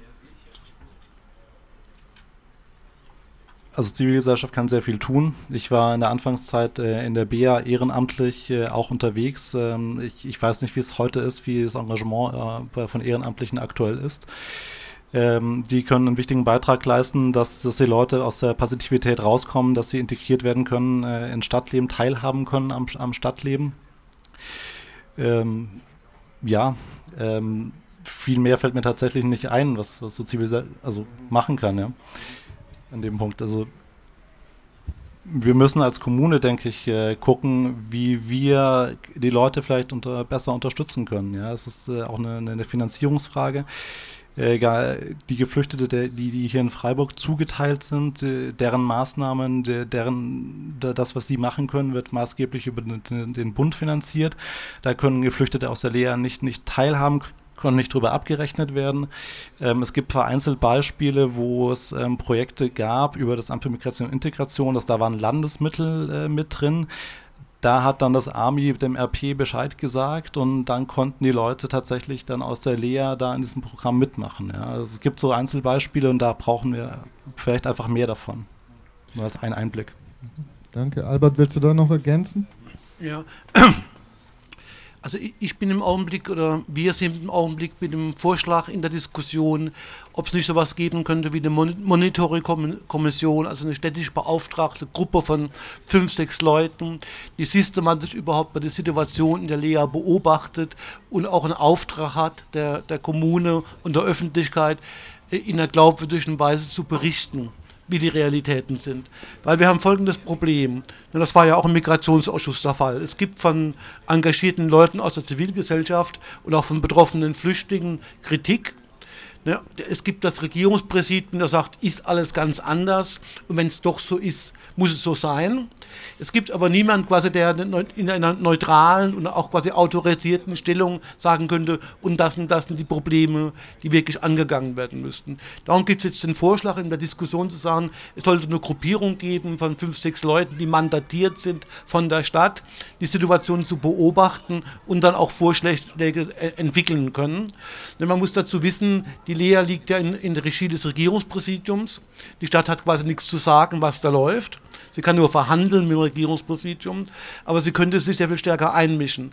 Und wenn das denn so, so wäre, könnte auch die Zivilgesellschaft stärker aktiv werden, wenn es endlich mal ein Stück Transparenz der Realitäten gibt. Ne, man muss eben halt wissen, sozusagen, dass das Regierungspräsidium jetzt nicht der entgegenkommende Verhandlungspartner ist, weil die eben gleichzeitig auch die Abschiebebehörde sind und alles Interesse daran haben, aktive Gruppen auf der Zivilgesellschaft auch außen vor zu halten. Nun, da ist jetzt die Rolle, was macht die Stadt? Also wie, wie ergreift sie Wort, auch wenn sie rechtlich nichts zu sagen hat? Und wie bringt sie einen Prozess in, in Gang, der sagt, na, die Lea ist nun mal in Freiburg und daraus re resultiert auch überhaupt eine kommunale Verantwortung. Ne, der Trick im Augenblick, oder die Trick, ja, das Argument der kommunalpolitischen Verantwortlichen ist ja immer so, ja, das geht uns ja im Kern nichts an, das ist eine Landeseinrichtung. Ja, und solange das Spiel so gespielt wird, sozusagen, äh, sind Entwicklungschancen verstellt. Ähm, ja, ich würde den Ball gerne aufgreifen. Also das ist unter anderem ein Grund, äh, warum ich auch hier auf dem Podium bin. Ich bin noch nicht super tief drin in der Thematik, ja, also ich bin auch noch viel am Einarbeiten, aber ich fühle mich persönlich als Stadtrat auch für die, für die Menschen verantwortlich. Ich finde die Idee grundsätzlich spannend und äh, kann man diskutieren, ob es so ein Monitoring-Gremium gibt. Zum Status quo, ähm, es gibt schon eine Ombudsperson, soweit ich weiß, vom Land. Ähm, ich müsste mal gucken, was sie macht, wie das evaluieren. Ihr, ja, ihr lacht, okay, ihr wisst schon mehr. Ähm, aber ich bin erstmal, ich gucke mir auf die bestehenden Strukturen, wie kann man die vielleicht verbessern. Ähm, wie kann man zum Beispiel den Migrationsausschuss dazu bringen, dass er vielleicht selber mal vor Ort geht und eine Führung bekommt in der Lea. Ähm, solche Sachen. Ja. Karim, hast du vielleicht schon einen Plan, was du da als Gemeinderat vornehmen würdest? Jetzt wegen der Aktion, also wegen das, was in der Lehre passiert? Also das Wichtigste ist erstmal, glaube ich, das Bewusstsein dafür zu schaffen, dass wir für die Bewohnerinnen und Bewohner, das sind auch Einwohnerinnen und Einwohner der Stadt für mich, ja, und äh, dass die Gemeinderätinnen und Gemeinderäte auch für diese Menschen verantwortlich sind. Das ist so der erste Schritt. Äh, dafür müssen wir, glaube ich, ein Bewusstsein schaffen, weil es tatsächlich sehr bequem ist, erstmal zu sagen, Lea ist Landessache und keine kommunale Sache. Ähm, aus, aus, dem besagten, aus der besagten Ausschusssitzung, meines Wissens nach, äh, wurde die Ombudsfrau auch da angehört und sie hat mir, ich habe mit ihr telefoniert heute, hat mir gesagt, in der Zeit, seit sie aktiv ist, hat keine einzige Stadträtin, kein einziger Stadtrat sich bei ihr erkundigt, äh, was in der Lea bisher läuft. Ja? Also tatsächlich wäre der erste Schritt, erstmal mit den Leuten im Gemeinderat hinzugehen und sich das alles mal vor Ort anzuschauen, damit die Leute einfach mal live sehen, wie das Leben dort aussieht. Man muss vielleicht ein Wort zur Ombudsfrau sagen, äh, weil äh, nach eigenem Bekunden ist sie alle vier bis sechs Wochen dort und die Geflüchteten, die wir gefragt haben, die wussten von dieser Einrichtung nicht. Also das ist auch äh, ein Teil der ähm, vermittelten Unmündigkeit da drin. Also diese Ombudsfrau, das ist genau das Phänomen. Die sitzt dann am Infopoint und wartet, ob jemand kommt, der sie anspricht. So hat sie uns das auch beschrieben. Nur wenn halt niemand weiß, dass sie gerade sitzt, dann kommt halt auch keiner. Und dann sagt sie dann auch außerhalb des Ausschusses, ja, bei mir sind keine Beschwerden angekommen. Ne? Kein Wunder, wenn man nicht weiß, dass da jemand ist, bei dem man sich beschweren kann und so ähnlich mehr. Ne? Und sag mal, mit der Führung wäre ich auch ein bisschen skeptisch, ne? weil du wirst ja natürlich treffen auf wirklich eine sympathische, nette Frau von der European Home Care, das meine ich wirklich ernst, die sagt, ich mache aus den Bedingungen das Beste, was ich unter den Bedingungen machen kann, was für sie auch glaubwürdig ist. Du wirst auf Menschen vom Regierungspräsidium treffen, die dir rhetorisch geschickt erklären, warum es völlig unmöglich ist, dass die Flüchtlinge selbst kochen, weil das wegen der Brandschutzgefahr nicht vertretbar ist. Die sagen dir natürlich nicht, äh, natürlich wollen wir keine Gemeinschaftsküche einrichten, wo, wo, öffentlich gekocht werden kann, sondern die haben alle möglichen Gründe. Das heißt, eine Führung sozusagen löst das Problem relativ schlecht, sondern müsste, es müsste Menschen geben, die ausführlich und gründlich mit den Bewohnerinnen, und zwar auch mit unterschiedlichen Bewohnerinnengruppen reden können, um mal ein paar Sachen auf den Tisch zu legen. Sowohl was die Probleme mit der Security sind, äh, was die Probleme sind oder die Reichweite der Sozialberatung, was die Folgen der ganzen Passivierung in der Situation sind. Und ich sage es nochmal deutlich, natürlich gibt es Sozialarbeiterinnen, die wissen viel, die haben aber erklärtermaßen einen Maulkorb. Die dürfen dir nicht erzählen, was sie wissen. Und die wissen eine ganze Menge sozusagen, aber von ihrem Anstellungsträger ist ihnen strikt untersagt, darüber zu reden. Ne? Und so wird das Spiel gespielt. Das heißt, natürlich ist es gut, wenn mal Gemeinderäte reingehen. Ne, mal Kontakt aufnehmen, aber das kann nur ein Anfang sein. Es muss wirklich kontinuierlich, systematisch Öffentlichkeit hergestellt werden, damit man eine vernünftige Gesprächsgrundlage hat. Ja, also sorry, falls es unterging. Also ist klar, dass es nur der erste Schritt sein kann, ja. Aber das wäre im Vergleich, so wie es bisher ist, schon ein größerer Schritt tatsächlich, glaube ich. Ich glaube, ein weiterer Schritt, der, der wichtig ist und auch nach wie vor nicht äh, in der Verantwortung der Stadt bleibt, ist die Frage der Anschlussunterbringung. Ich habe es in der Vorstellung von Arafat schon gesagt. Ähm, es passiert immer wieder, dass sich Leute in Freiburg engagieren, ähm, äh, hier Fuß fassen, die in der Lea leben, auch, auch wenn es ihnen sehr schwer gemacht wird. Ähm, und dann kriegen die von heute auf morgen einen Verlegungsbescheid und kommen irgendwo hin und können wieder von vorne anfangen. Hintergrund dieser Geschichte ist die Vereinbarung zwischen Stadt und Land. Ähm, dafür, dass Freiburg diese Lea hier betreibt, ähm, erhält die Stadt die sogenannte Vollprivilegierung. Das bedeutet, ähm, sie müssen keine Anschlussunterbringung mehr ähm, gewährleisten. Also hier werden auch keine Menschen ähm, aufgenommen, tatsächlich dauerhaft. Ähm, Karim, da ist für dich die Frage, wie denkst du, soll man da künftig mit umgehen? Was wirst du im Gemeinderat vertreten? Also über das Thema Seenotrettung ist ja schon in Bearbeitung, dass diese Vollprivilegierung quasi fällt. Ja, also das ist ja die, quasi die Voraussetzung unter anderem, dass wir, Freiburg setzt sich ja dafür ein, aktiv, dass Menschen aus Seenot, äh, Seenotgerettete nach Freiburg kommen. Ähm, ob beides geht oder nur eines von beidem, dass wir sagen, ähm, die aus der Lea sollen dann auch nach Freiburg dürfen, ähm, weiß ich nicht, ob das tatsächlich kapazitätstechnisch klappt. Also es ist halt einfach so, also in der Anschlussunterbringung zu Leute zu bekommen, das ist kein Problem, dafür gibt es genug Platz. Aber was wir jetzt einfach schon merken an Problemen ist, dass die Leute, wenn sie in der Anschlussunterkunft sind, in den Gemeinschaftsunterkünften sind, dass sie dann nicht mehr auf den freien Wohnmarkt äh, rauskommen. Ja? Und ob das dann so sinnvoll ist, noch mehr Leute in, in, äh, in Unterkünften zu haben, anderen Unterkünften, vielleicht besseren Unterkünften als in Leer, das würde ich mal zur Diskussion stellen, ja. Das ist, natürlich ist es doof, wenn man von einer Stadt äh, wie, wie Freiburg äh, irgendwo nach, nach Bad Mergentheim ähm, verlegt wird. Aber selbst wenn die, wir die Vollprivilegierung ähm, äh, aufgeben würden, gibt es keine Garantie dafür, dass die Bewohnerinnen in der Lea dann auch in Freiburg landen. Ja, das ist ein Aspekt, der immer noch beim RP Karlsruhe liegt. Ja, das. Ja, sorry, ich wollte nicht unterbrechen. Ich nee, sagen, aber das war. Aber genau, du hast ja gesagt, du willst das auch zur Diskussion stellen, wie sinnvoll das wäre. Ähm, das würde ich doch gerne aufmachen, John. Ja, also ich ähm, kann da vielleicht schon ein bisschen Hoffnung geben. Ähm, also meine Erfahrung, also ich, ich glaube, es ist grundsätzlich immer, egal um was für ein Thema geht, wenn der politische Wille vorhanden ist, dann findet man einen Weg, das zu machen. Ja, und es gibt so gerne diese Tendenz, dass man sich hinter Gesetzen und Verwaltungsvorschriften und Abläufen, die halt so sind, dass man sich da gerne hinter versteckt und so tut, als könnte man könnte man nicht anders. Ne? Das, man, man hat dann diese Sachzwänge und diese Sachzwänge sind aber häufig dann selbst konstruiert. Ne? Das ist so neoliberale Ideologie. Ja, man, man hat irgendwann aufgehört zu sagen, wir machen das jetzt, weil wir das richtig finden und hat irgendwann angefangen zu sagen, wir machen das so, weil es halt nicht anders geht. Ne? Das ist so die dominierende Ideologie unserer Zeit.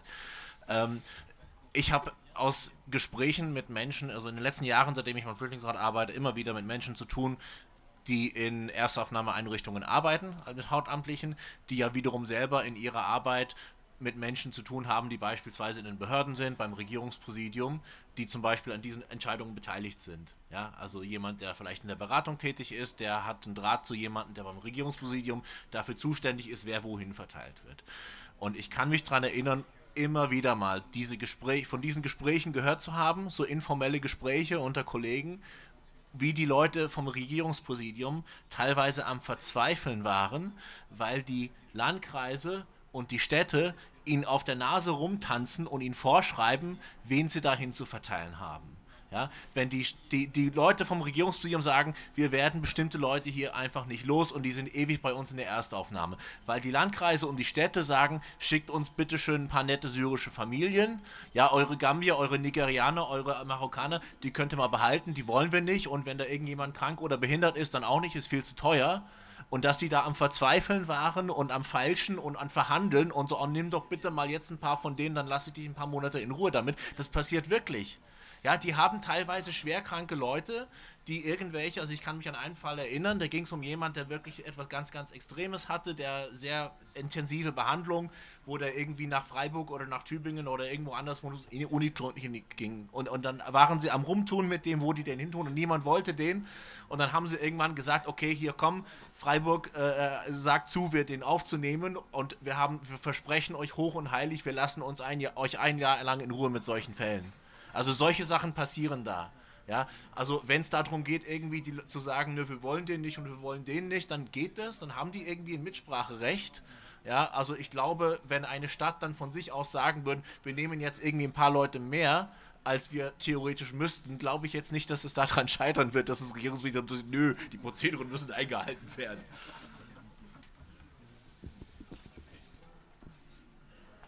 Aber dann würde ich zurückfragen, also wer entscheidet dann, wer bleibt tatsächlich? Also letzten Endes wirst du dann auch nicht alle hier aus der Lea in Freiburg hier in, in, in Freiburg behalten können. Also das ist nicht realistisch, würde ich sagen.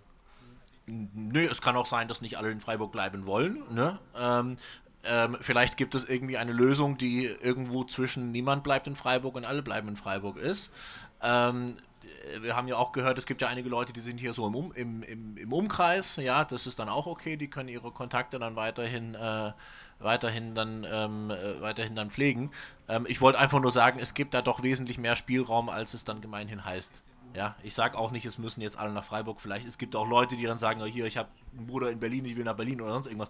Ja, aber einfach, dass man dann weiß, ein bisschen Spielraum ist da durchaus schon, wenn es gewollt ist seitens der Stadt. Ich würde mal gerne was Kritisches zu dieser Seenotrettungsdebatte sagen wollen. Ne, also ich finde diese Erklärungen jetzt verschiedener Städte und auch sogar von Seehofer, äh, man möge die aus Seenot geretteten aufnehmen, in gewisser Weise radikal verlogen. Ne, äh, weil, einerseits trägt man eine Politik mit, äh, die auf massive Abschreckung der Flüchtlinge schon vor den Außengrenzen zielt. Ja, guckt, dass möglichst wenige, möglichst wenige überhaupt aufs Mittelmeer kommen.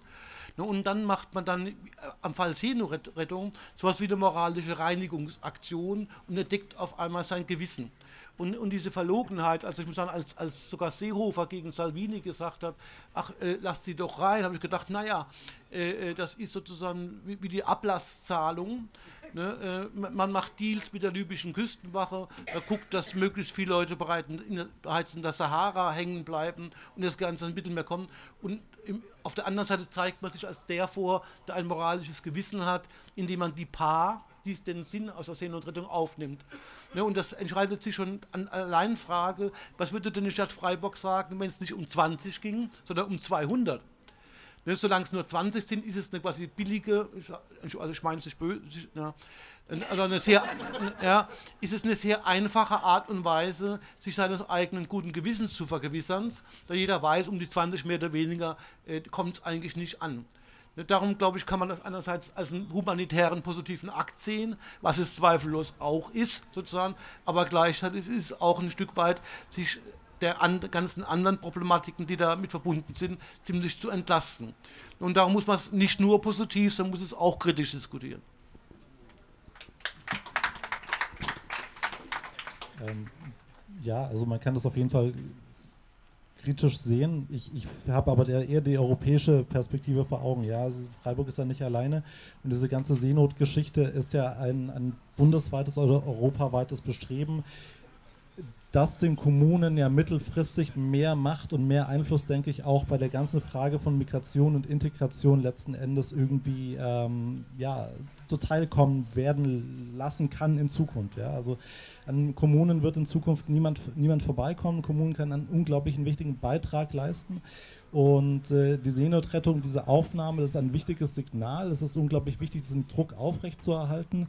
Und ähm, aber es kann nur der erste Schritt sein. Ja? Migration wird ein Dauerthema sein in, in all seinen Formen. Ja? Es ist, äh, wir müssen auch davon ausgehen, dass wir wieder Jahre haben, in der viel, viel mehr Menschen kommen, so wie 2015. Ja? Auf all sowas müssen wir uns auch gedanklich irgendwie vorbereiten, denke ich. Aber weil du jetzt auch gerade ähm, nochmal diese äh, Bedeutung der Seenotrettung auch dargestellt hast, finde ich auch einen ganz wichtigen Punkt. Ähm, aber es kam ja nochmal tatsächlich die Frage auf, so ein bisschen, ob das jetzt eigentlich äh, im Zweifel das Feigenblatt der Stadt ist, irgendwie sich nicht weiter um die Anschlussunterbringung zu kümmern. Und da würde ich dich dann schon nochmal gerne konkret fragen, irgendwie ähm, müsste auch für, für Menschen, die in der Lea leben, eine Anschlussunterbringung, sicher nicht für alle, aber müsste das möglich sein in Freiburg oder nicht?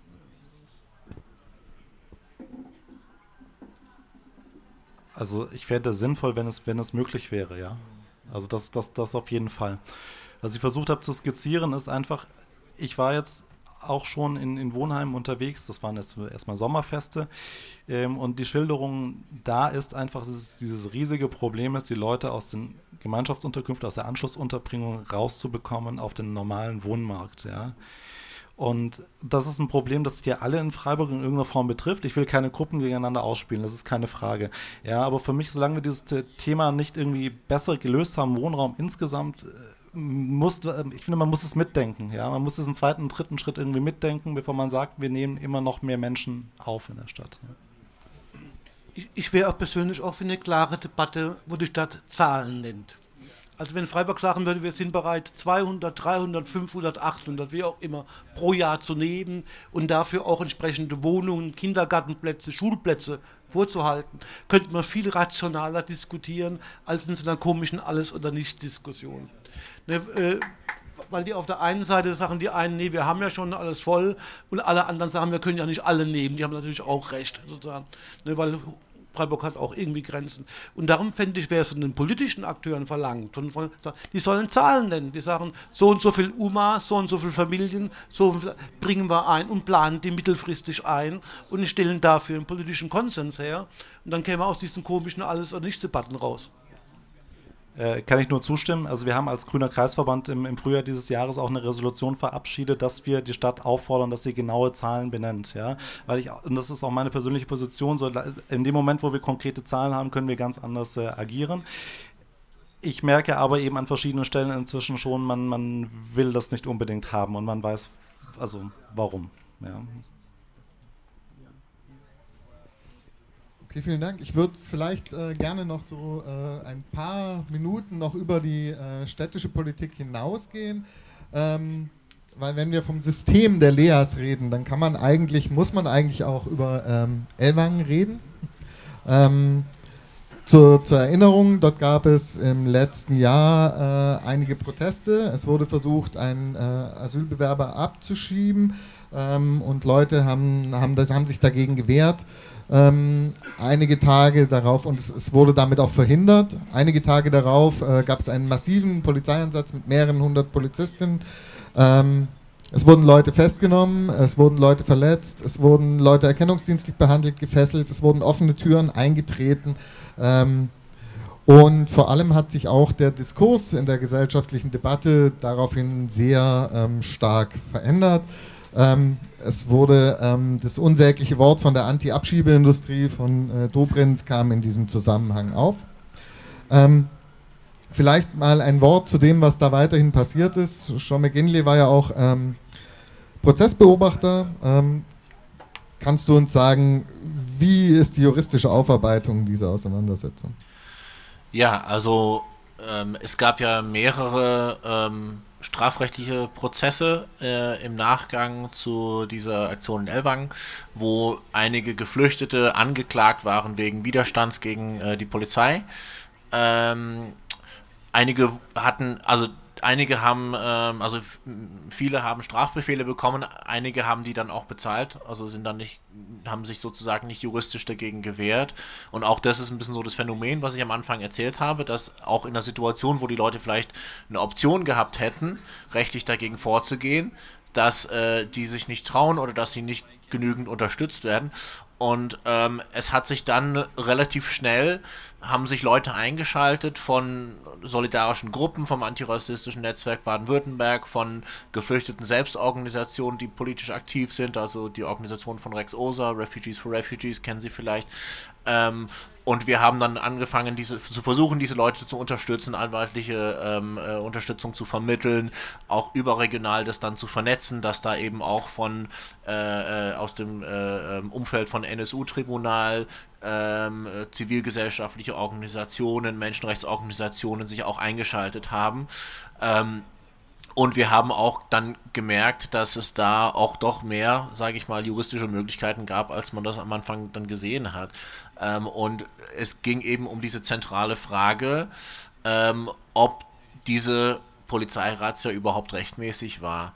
Ähm, und wir hatten von Anfang an Zweifel, dass das so ist, aber ähm, äh, ja, es hat dann eine gewisse Zeit gedauert, bis dann der erste konkrete Fall da war, wo jemand äh, oder wo ein Anwalt dann äh, diese Strategie sozusagen dann einsetzen wollte. Und ähm, wir hatten jetzt äh, Anfang des Jahres ähm, in einem Fall, der noch anhängig war, ähm, hat der Richter ähm, den angesetzten Termin für die Verhandlung abgesetzt ähm, und hat eine Verfügung geschrieben an die Staatsanwaltschaft und hat im Prinzip der Staatsanwaltschaft gesagt, das, was sie mir da vorlegen ähm, als Anklage gegen den, das reicht mir nicht aus, das brauchen wir gar nicht verhandeln.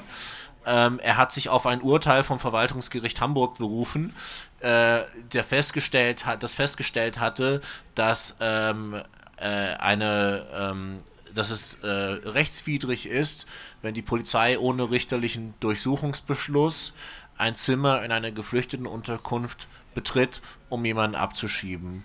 Und der Richter hat in dem Ellwangen-Fall hat gesagt, hier, das äh, sehe ich jetzt auch so und nach dem, was mir vorliegt, war das hier wohl auch so, dass es keinen Durchsuchungsbeschluss gab. Und wenn das so ist, dann ähm, brauchen wir nicht weiter verhandeln. So. Und er hatte dann ein paar Fragen an die Staatsanwaltschaft gerichtet, wer da jetzt genau was angewiesen hat und so. Also er wollte sich dann nochmal vergewissern, hat ihm die Möglichkeit gegeben, da irgendwie nachzubessern. Aber ähm, die Behörden hatten ja schon vorher gesagt, dass die, äh, dass die keinen Durchsuchungsbeschluss hatten, weil sie sich auf den Standpunkt gestellt haben, die brauchen das nicht. Was Einsicht, offensichtlicher Quatsch ist. Ja, also die haben jetzt ein riesengroßes Problem nach diesen Urteilen. Das ist meines Wissens, ich kann es nicht hundertprozentig beschwören, ähm, aber meines Wissens ist es noch nicht ganz abgeschlossen, aber nach diesem Stand müsste das eigentlich, ähm, ja, kann das nicht anders ausgehen, als dass das Verfahren eingestellt wird. Ne? Weil äh, da kann es ja keinen Widerstand geben äh, ne, wenn, wenn, wenn ihnen irgendjemand was antun will, was rechtswidrig ist und sie wehren sich dagegen, dann machen sie sich natürlich nicht strafbar. Ja? Wenn irgendjemand in ihre Wohnung einbricht und äh, sie angreift und sie wehren sich dagegen, dann ist es natürlich legitim äh, und dann braucht man die Person nicht wegen Widerstand ein, äh, äh, an, anzuklagen. Ähm, deswegen hoffe ich, dass es dann eben in dem Punkt endet. Ähm, Spannend wird natürlich sein, ähm, wie sich das jetzt auswirkt, weil der Herr Seehofer ähm, ist ja in der bequemen Position, jedes Gesetz umschreiben zu können, was ihm nicht passt und hat das jetzt eben explizit nochmal ins Gesetz geschrieben, dass äh, die Polizei auch ohne richterlichen ähm, äh, Durchsuchungsbeschluss ähm, eine Wohnung betreten darf zum Zweck der Abschiebung. Das muss man dazu sagen, ähm, es gibt rech rechtlich gesehen einen Unterschied zwischen Betreten und Durchsuchen. Und die Gerichte haben bis jetzt einhellig die Auffassung vertreten, wenn die Polizei reingeht, um jemanden zu holen, dann ist es kein Betreten, sondern ein Durchsuchen.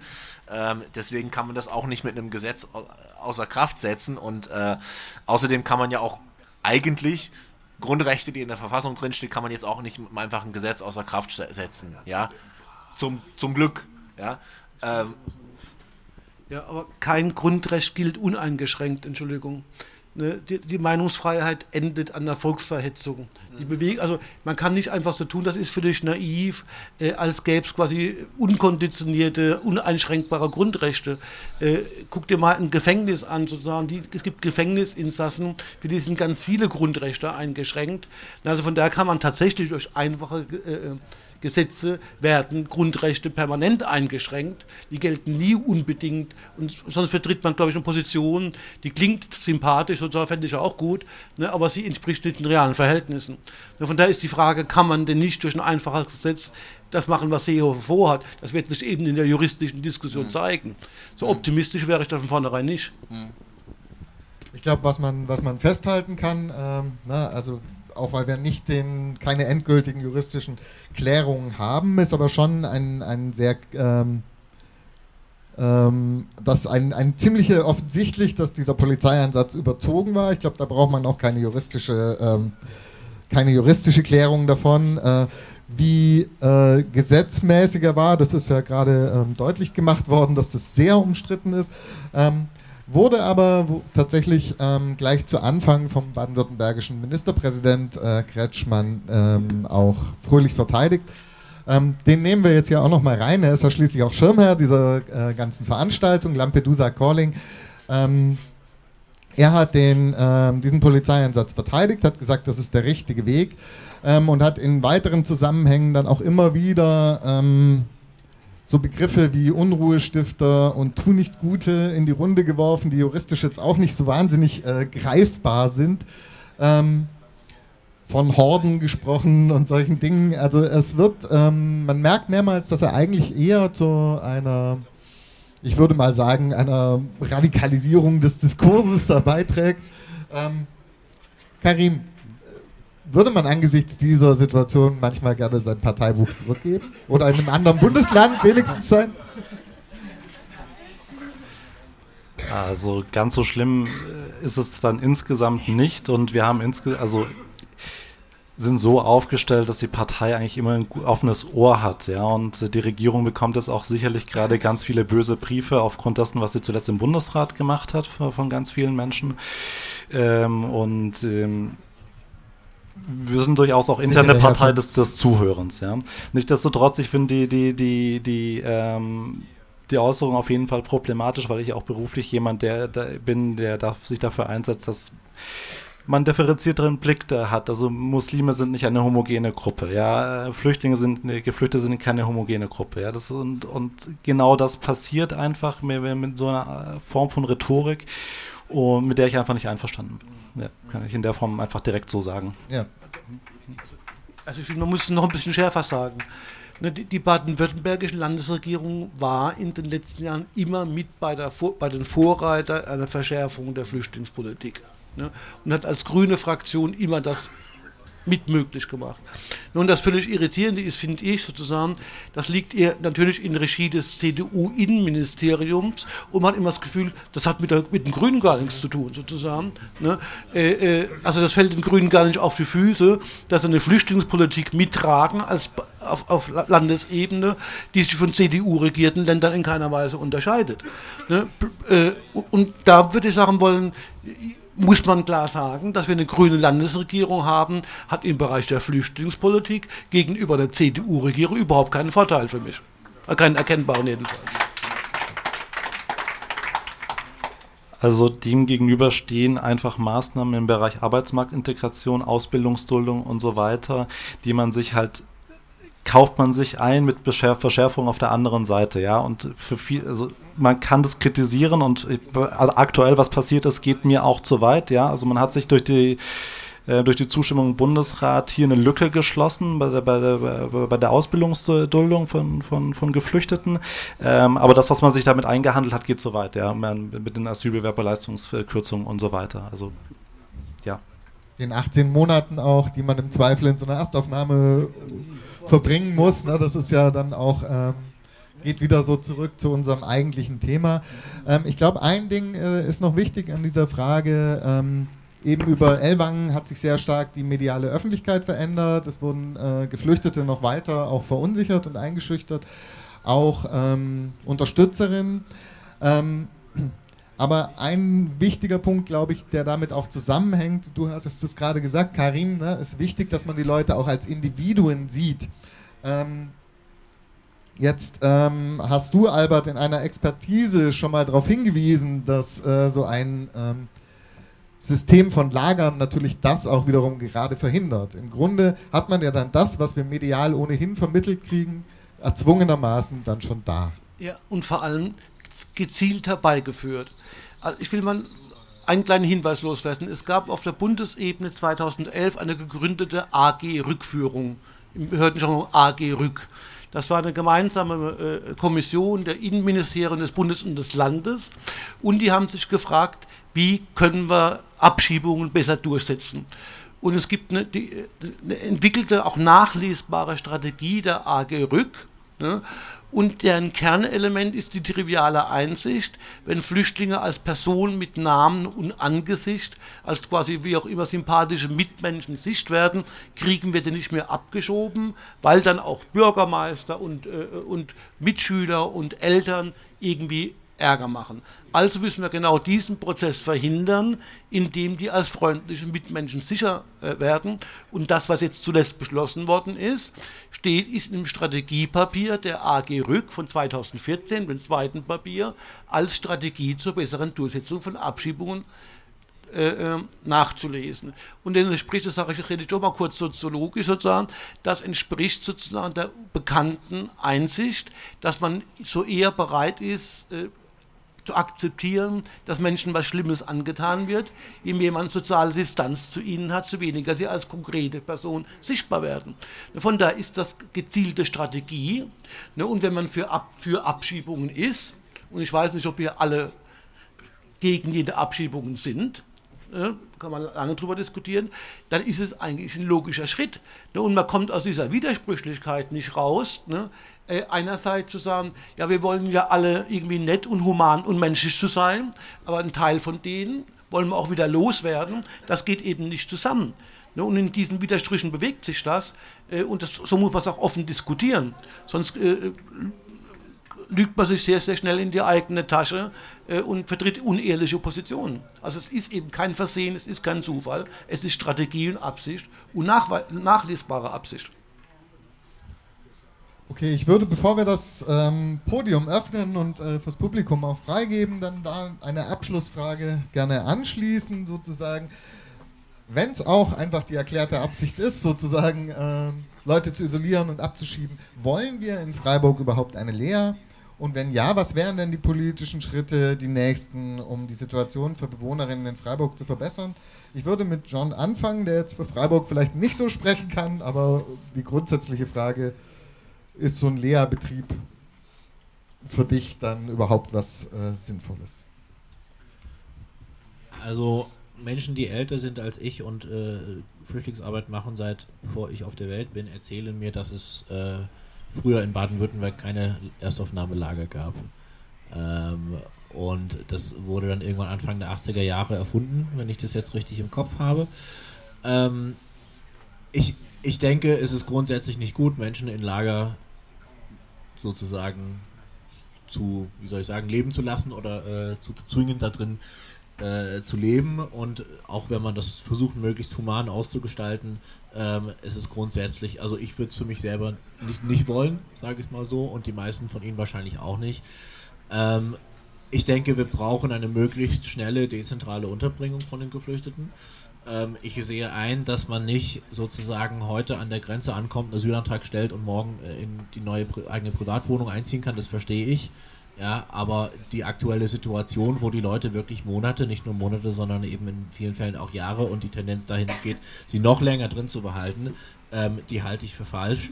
Ähm, und ich wäre dafür, dass man das wirklich auf ein absolutes Minimum beschränkt. Äh, Aufnahmeeinrichtungen, die dafür gedacht sind, die Menschen extrem kurzfristig, also maximal ein paar Wochen unterzubringen und sie dann dezentral zu verteilen. Ja, das kann man natürlich sagen, das wird jetzt, das können wir jetzt so logistisch nicht machen, aber die Geflüchteten erinnern uns sozusagen daran, dass wir seit 20 Jahren äh, extreme Defizite bei der, äh, äh, in, in, Sachen Wohnungsbau haben, dass wir eine Million leerstehende Wohnungen haben in Deutschland und so weiter und so fort. Also das ist jetzt nicht äh, die Schuld der Geflüchteten, deswegen sollten die das jetzt nicht ausbaden müssen. Und auch hier würde ich sagen, wenn der politische Wille wirklich vorhanden ist, dann lässt sich das auch umsetzen.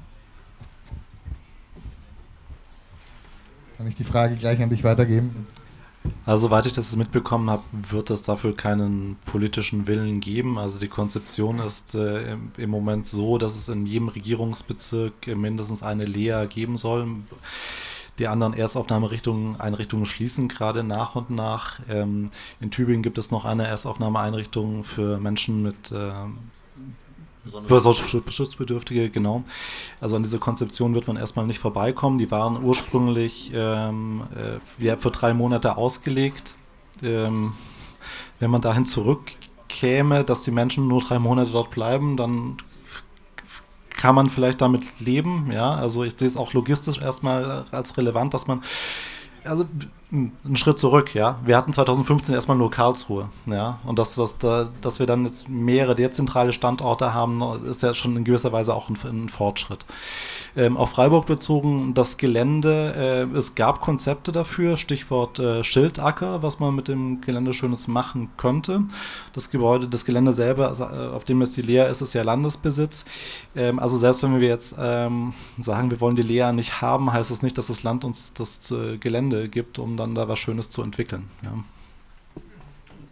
Also ich gehe davon aus, dass es die Leas weiterhin geben wird äh, und auch, dass die Verbleibsdauer von 18 Monaten auch weiterhin bleiben wird, weil ich überhaupt keine politische Kraft sehe, die quasi eine positive Entwicklung in die andere Richtung gehen wird.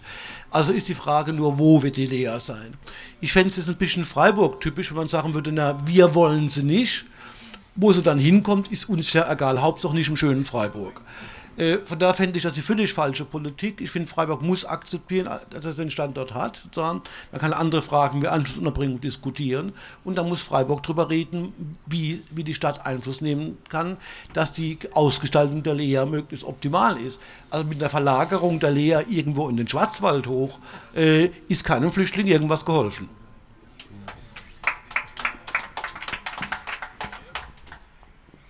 Aber dann würde ich trotzdem an euch beide, weil ähm, das sind jetzt ähm, Ne? Also auch so ein bisschen die Feststellung, man kommt um diesen Betrieb nicht rum und es ist besser, äh, man, man hat sie als man lagert es einfach aus. Aber vielleicht nochmal ähm, von euch äh, beiden, jetzt als Leute aus Freiburg, ähm, was wäre denn der erste Schritt ähm, hin zu einer besseren Ausgestaltung der jetzigen Situation politisch? Also ich, ich sag mal so zwei Schritte, die mir sofort einfallen. Also ich sage immer, meine Monitoring-Kommission äh, fände ich wichtig, Transparenz erstellen.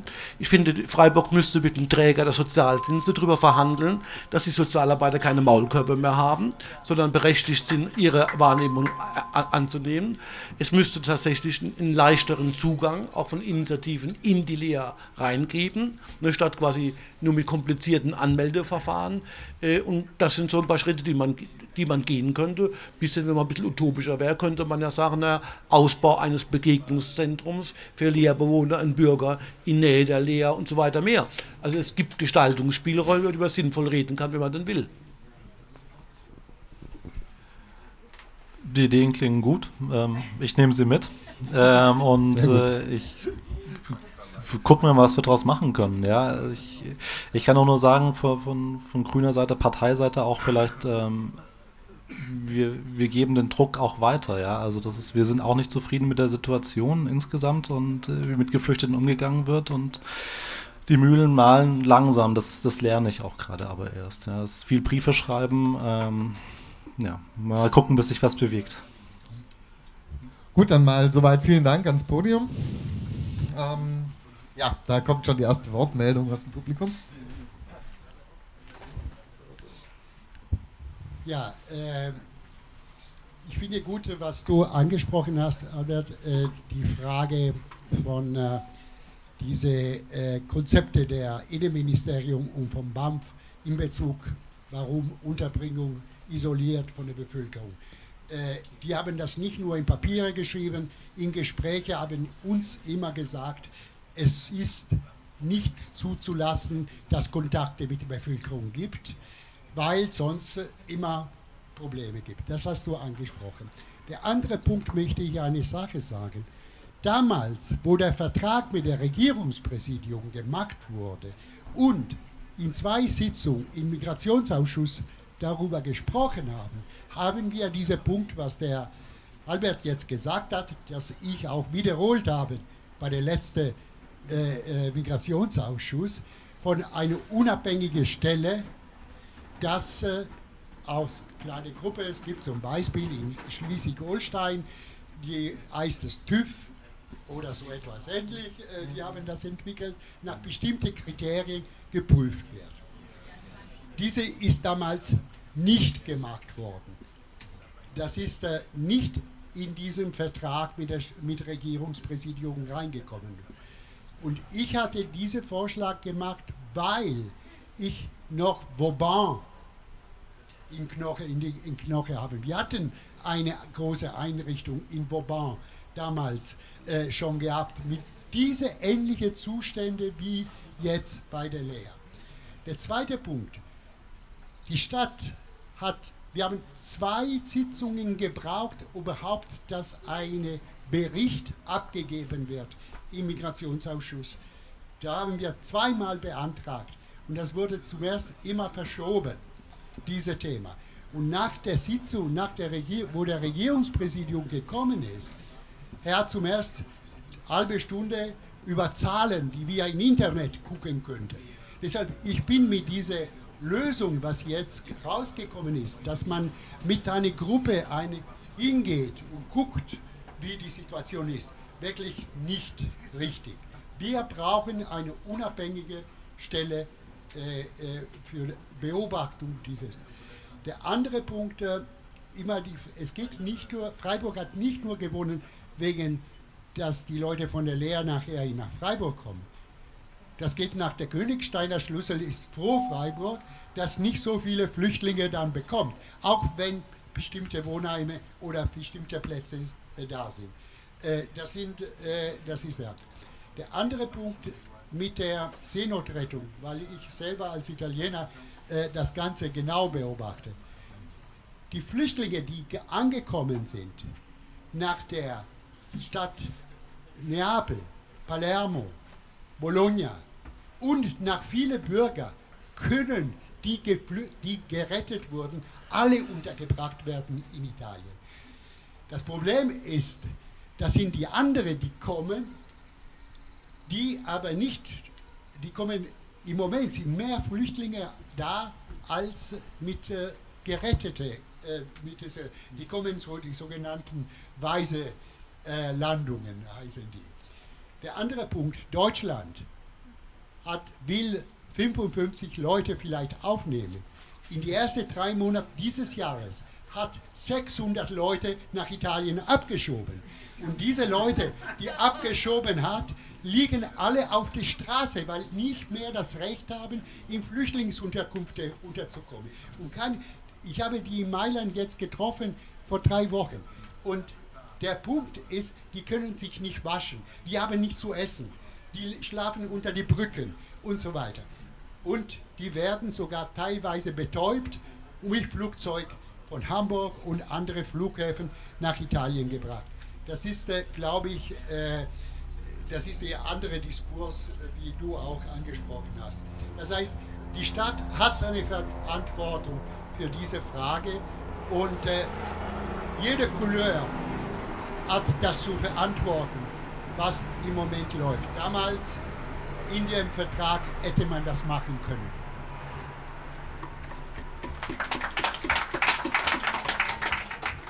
Vielen Dank. Et merci beaucoup, Niels. Et ma première question va porter sur l'intégration. Also meine erste Frage dreht sich um Integration. Et je voudrais la poser à Monsieur Karim. Et personnellement, j'ai vécu de, beaucoup de situations par rapport à ce problème.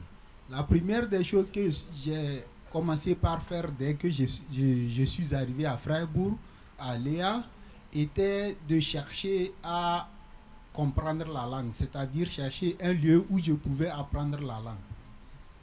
Also ähm, meine erste Frage richtet sich vor allem an äh, Karim Saleh.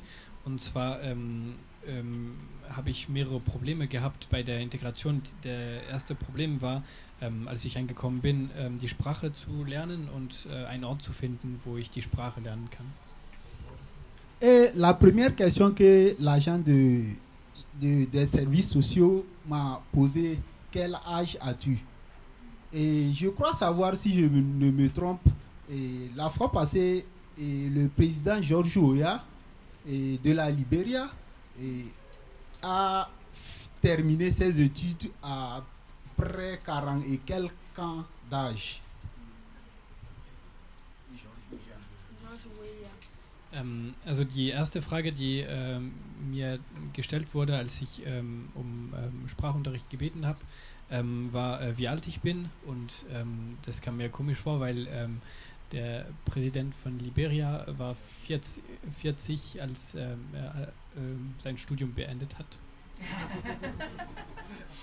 Quand j'ai donné mon âge, l'agent de, de la, des services sociaux m'a clairement dit non, tu ne pourras pas le faire.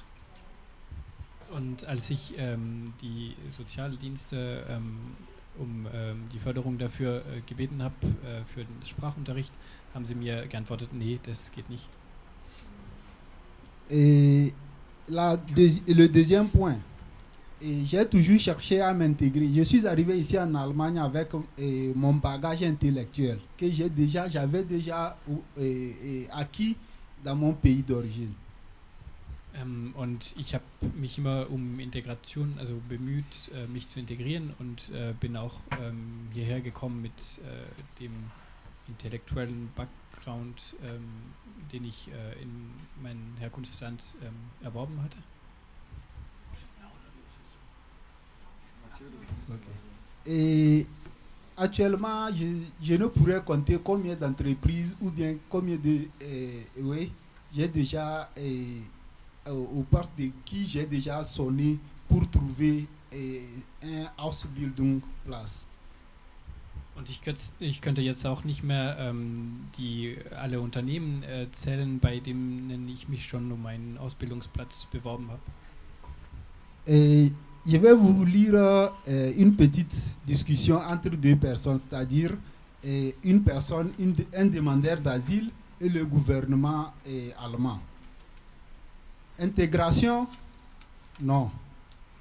Voyoutisme Oui. Ähm, und ich äh, will euch ähm, ähm, ein, kleine, ähm, ähm, ein kleines Gespräch zwischen ähm, einem Asylbewerber und den deutschen Behörden äh, vorlesen. Ähm, Integration nein. Ähm,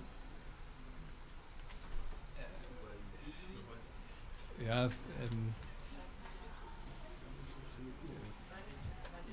ja, tu, tu, nicht, tu, tu nicht Güter oder so, ähm, ja.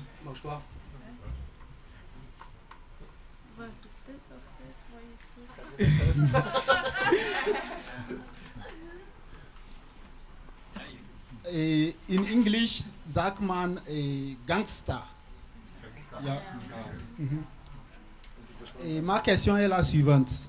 Que doivent faire les réfugiés pour qu'ils soient considérés comme des personnes Also was müssen Asylbewerberinnen oder äh, Fl- Flüchtlinge tun, damit sie als äh, Menschen äh, wahrgenommen werden? Um auf die letzte Frage zu äh, antworten, Sie, äh, Sie müssen eigentlich nichts machen. Sie sind Menschen, ja. Das Problem sind bei denen, die es nicht wahrnehmen, ja. Also es ist, äh, die, die müssen sich hinterfragen, dass sie das nicht wahrnehmen, dass, dass sie Menschen mit Menschen zu tun haben. Ähm, zu, zur Eingangsfrage, das Problem ist, ähm, Geflüchtete in der Lea bekommen äh, die, die, keine Sprachkurse und keine Integrationskurse gezahlt. Das ist die Regelung. Korrigiert mich gerne, wenn ich äh, was Falsches sage. Also das, das ist mein Stand.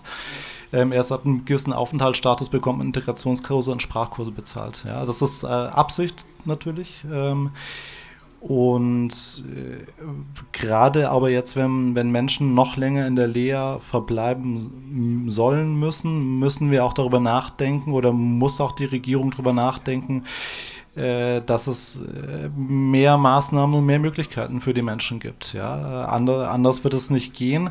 Und das äh, werden vermutlich auch die Leute, die diese Wohnheime betreiben, diese Lager betreiben, diese Unterkünfte betreiben, auch irgendwann mal merken. Die haben ja auch Interesse daran, dass die Menschen beschäftigt sind und einen regelmäßigen, geregelten Tagesablauf haben, weil bei 18 Monaten, wenn die Leute dort drin sind, fällt es denen irgendwann mal allen auf die Füße. Also das geht nicht gut aus, denke ich ansonsten. Ich würde nur was ergänzen wollen. Ich, ich finde, man muss sich klar machen, Teil des Problems ist, dass in diesen ganzen Fragen, wer hat unter welchen Bedingungen Zugang zu welchem Kurs und zu welchen Maßnahmen, dass ein ganz komplexes Geflecht ist unterschiedlicher Regelungen und dass die betroffenen Flüchtlinge überhaupt keine Chance haben, zu durchschauen, wenn sie nicht wirklich richtig gut Deutsch sprechen und nicht gelernt haben, juristische Texte zu lesen, warum welche Regelung für sie zutrifft oder nicht zutrifft. Und das erzeugt eine Wahrnehmung von Undurchschaubarkeit und willkürlichen Entscheidungen ausgeliefert sein. Ne? Deshalb müsste es, eine, finde ich aus meiner Sicht, eine sehr viel intensivere äh, Sozial- und Verfahrensberatung äh, seitens der Sozialarbeiter geben, dass jeder Flüchtling versteht, was für ihn geht, was nicht für ihn geht und warum es so ist. Und das würde aber bedeuten, einen wesentlich größeren Beratungsaufwand. Sonst geschieht so, wie ich das auch wahrnehme. Man kriegt mitgeteilt, ja, für dich gibt es jetzt keinen Sprachkurs und niemand versteht eigentlich warum und warum nicht und fühlt sich dann als Mensch nicht wahrgenommen. Äh, also das ist zum Teil natürlich eine Frage der geltenden Regelungen.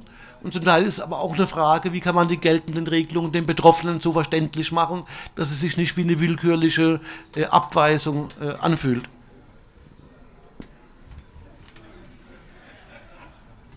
Ähm, ich fange jetzt noch mal ein bisschen. Ah, ich fange jetzt noch ein bisschen woanders an. Ich gehöre wahrscheinlich zu der alten, äh, alten Generation. Ich würde einfach sagen, diese Lager mit diesen Situationen, was ihr erzählt habt, das haben wir vor 20 Jahren vor dem Bezirkssammellager auch schon gehört. Das kennen wir irgendwie von der Anti-Lager-Kampagne. Das kennen wir von der Öffentlichkeitsarbeit, von der Karawane für die Rechte für Flüchte, Flüchtlinge und Migrantinnen, so hieß es damals, heute Geflüchtete. So, und wir reden jetzt, wie könnte die Lea besser werden, aber es ist eigentlich total klar, die Situation in der Lea ist inhuman und das ist eigentlich nicht zu tragen. Und wir müssen ganz neue Modelle denken. Die, so viele Deutsche kaufen sich da in Mallorca ihr Häuschen und das ist, da kräht kein Hahn, ja. Und wir haben so viel Platz hier eigentlich. Und ich finde einfach jetzt zu sagen, was könnte man da so ein bisschen besser machen, da verraten wir eigentlich so ein bisschen unsere Grundrechte. So.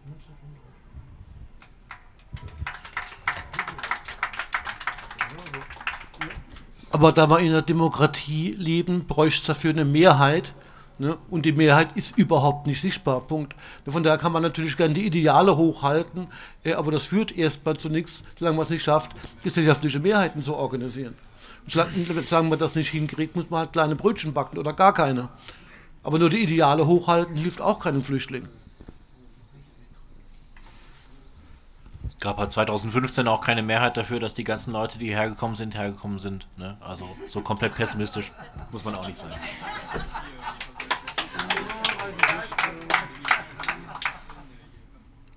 Ich wollte zwei Anmerkungen machen. Zum einen zu der Politik der Grünen, gerade so auf Bundesratsebene, wo sie eben, also wo die baden-württembergischen Grünen viel mitzubestimmen hätten.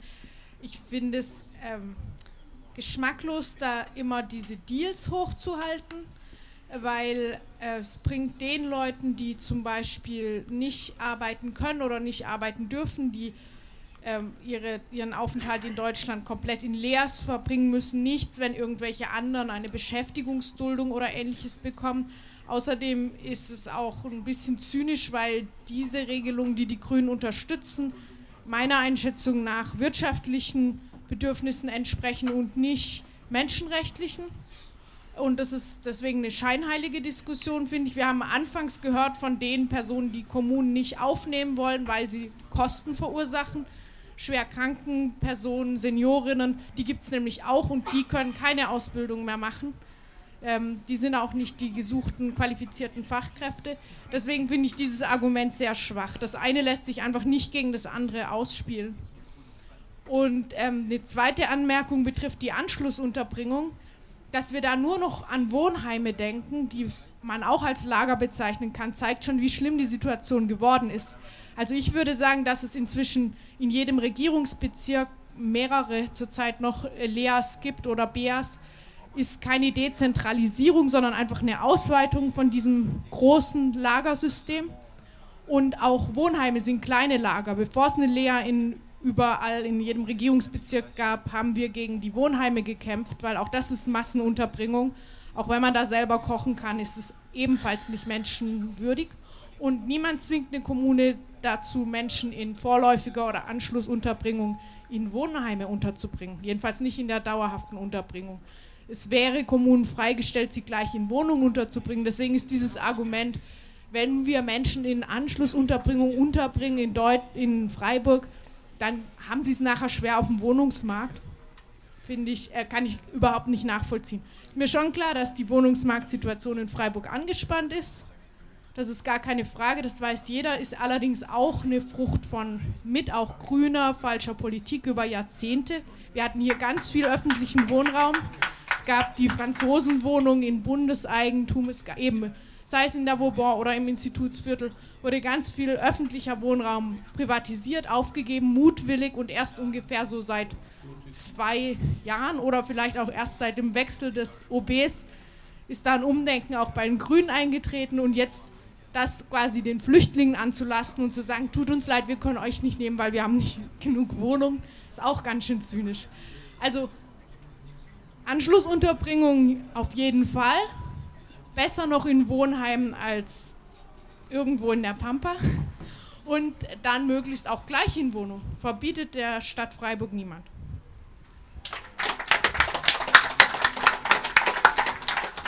Ähm, also es tut mir leid, wenn ich zynisch rübergekommen sein sollte. Das war überhaupt gar nicht meine Intention. Ähm, und ich wollte auch diese Deals nicht hochhalten, gar nicht. Also ich, ich kritisiere das. Also das ist gerade in dem, was zuletzt gemacht wurde, wiegt es das einander nicht auf. Ja. Ähm, trotz allem, das, was mit der Ausbildungsduldung gemacht wurde, ist ein wichtiger Schritt durchaus. Beschäftigungs, Beschäftigungs ja, genau. Also das bringt Leute äh, äh in Arbeit und Ausbildung, die es sonst äh, nicht geschafft hätten. Ja. Da, da, darf ich ganz kurz noch fertig? So, und ohne die Wirtschaft, die Wirtschaft ist, glaube ich, da auch ein ganz wichtiger Faktor. Ja? Man muss einfach arbeiten mit den Leuten, mit denen man, äh, die man, die, man, die man hat. Ja? Und die Wirtschaft ist auch eine wichtige Lobby, weil sie eben auch Arbeitskräfte braucht und die haben Interesse daran, dass Menschen hier arbeiten können. So. Ähm, und zum Thema Wohnung, also welche Wohnungen denn? Ja, also wir können jetzt lang, ich, ich bin jetzt erst seit kurzem dabei, ja, wir können jetzt lang und breit über die vergangene Geschichte äh, diskutieren, aber wir haben gerade keine Wohnung. Wir haben echt wenig Leerstand, auch in Freiburg, soweit wir wissen. Ja, es wird viel gebaut, aber wir wissen auch ähm, jetzt in den aus den letzten Monaten, ähm, die einzelnen, das, was als Einfachwohnungen kursierte durch die, durch die Presse, äh, was für Widerstand es in der Bevölkerung äh, gegeben hat, wenn irgendwo gebaut wird. Ja? Das ist bei fast jedem Bauvorhaben, nicht, heißt es nicht bei uns. Ja? Also es ist extrem schwierig. Also ich will, will gar nicht widersprechen, aber ich will eins ergänzen, beispielhaft. Gestern kam die Meldung in der Presse, dass irgendein deutscher Minister gerade im Kosovo unterwegs ist, um Pflegekräfte aus dem Kosovo äh, anzuwerben, während gleichzeitig die Abschiebung von Roma in den Kosovo forciert wird. Ne? Ne? Und das heißt, der, der, Deal ist schon, also das muss man schon klar sagen, natürlich die, die für, für den Arbeitsmarkt tauglich sind, die sollen bitte schön höher bleiben, wobei das tatsächlich Druck der Handwerker und der Industrie auf die Politik wesentlich ist und nicht politisches Vorreiten gewesen, aber die bitte schön nicht arbeitsmarktfähig integrierbar sind, weg mit denen. Ne? Bisschen, das muss man ja auch sagen, diese Anwerbung von Arbeitskräften andernorts ist ja auch nicht nur zum Nutzen der Länder. Also ich persönlich war zu Zeiten in Bosnien-Herzegowina, wo die deutsche Bundesregierung massiv sozusagen medizinisches Fachpersonal angeworben ist, hat und gleichzeitig hat die deutsche Bundesregierung den, den äh, ortsansässigen deutschen Kräften gesagt, wenn ihr schwer krank werdet, fliegt nach Deutschland aus, vor Ort fehlt medizinisches Personal. Also es ist ja auch ein gezieltes Abwerben von Leuten, die dann in den Herkunftsländern fehlen. Nun, das kann man so oder so sehen. Natürlich ist für die einzelnen Leute auch immer noch besser, lieber in Freiburg arbeiten als in Pristina, würde ich auch so sehen. Äh, also ist die Hauptstadt von Kosovo. Äh, äh, äh da kann man sich die Zähne nicht mit Wasser putzen, weil es zu dreckig ist und so, also es ist kein Spaß. Ne? Aber es ist natürlich als Stil, ist es wirklich, finde ich, also nicht gemeint, aber objektiv zynisch, weil man das, was man ohnehin aus eigenen Interessen tut, noch nur moralisch verrechnet.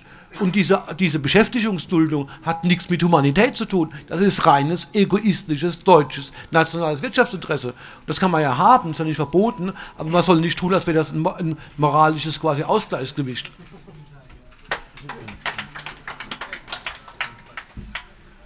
Fien wollte das sagen, ich habe sie. Ah, okay. Ähm, ich komme dann zurück zu der Frage, wie, was sollen dann Geflüchtete machen, um als Menschen ähm, behandelt zu werden? Jean, du hast es auch. Hm? Werden Sie doch. ähm. Du sitzt doch hier, du redest doch mit uns. Also Jean, du hast zum Beispiel am Anfang schon gesagt, dass du auch öfters versucht, den Menschen zu erklären, dass sie ähm, dass sie auch die Rechte, also dass zum Beispiel ein Polizist ihnen also nicht angreifen soll und dass sie die Rechte und dass die Leute dann immer sagen, ja, die können aber nicht machen. Und ähm, dann würde ich sagen, ja, was was bringt es Ihnen das da, danach? Weil das ist eine Sache, die immer wieder kommt. Zum Beispiel, ähm, zum Beispiel hat die Lea Wash jetzt diese Broschüre rausgebracht mhm. mit den ganzen Rechten von den Menschen, die in der Lea wohnen. Und letztens haben, hatten wir zum Beispiel eine Veranstaltung, wo man den Leuten die ganze Zeit erklärt hat, hat dass ja, ähm, die Polizei darf eigentlich nicht in dein Zimmer reinkommen, weil das ist dein Privatgrundstück sagen wir mal so. Und eigentlich dürfen sie das nicht betreten, weil das ist von dir geworden, die Leute. Und wir haben so lange diskutiert, weil äh, einer immer damit kam, so, ja, aber äh, was bringt mir dann die ja. Polizei zu sagen, ja, äh, er darf hier nicht rein. Wenn er mich dann holen will, wenn er reinkommt, dann kommt er eh sowieso rein. Was, also ich habe hier eh keine ja. Rechte. Wir haben hier keine Rechte. Also, was, was bringt denn dann den Leuten, also ich habe auch die ganze Zeit versucht zu erklären, ja, ein, aber trotzdem, das ist dein Recht. Du, ja. du darfst es, also das ist dein Privatbereich. Äh, ja. Wohnung, ja. Ja, ja. aber ja, die Polizei kommt trotzdem rein, ja. auch wenn die Leute das sagen. Ja. Oder zum Beispiel mit dem Fall von, von Elwang. Das heißt, die mhm. Leute haben sich gewehrt, aber trotzdem jetzt kommen unterschiedliche Prozesse und so Gerichtsverhandlungen, wo die Leute trotzdem Strafe bestraft werden.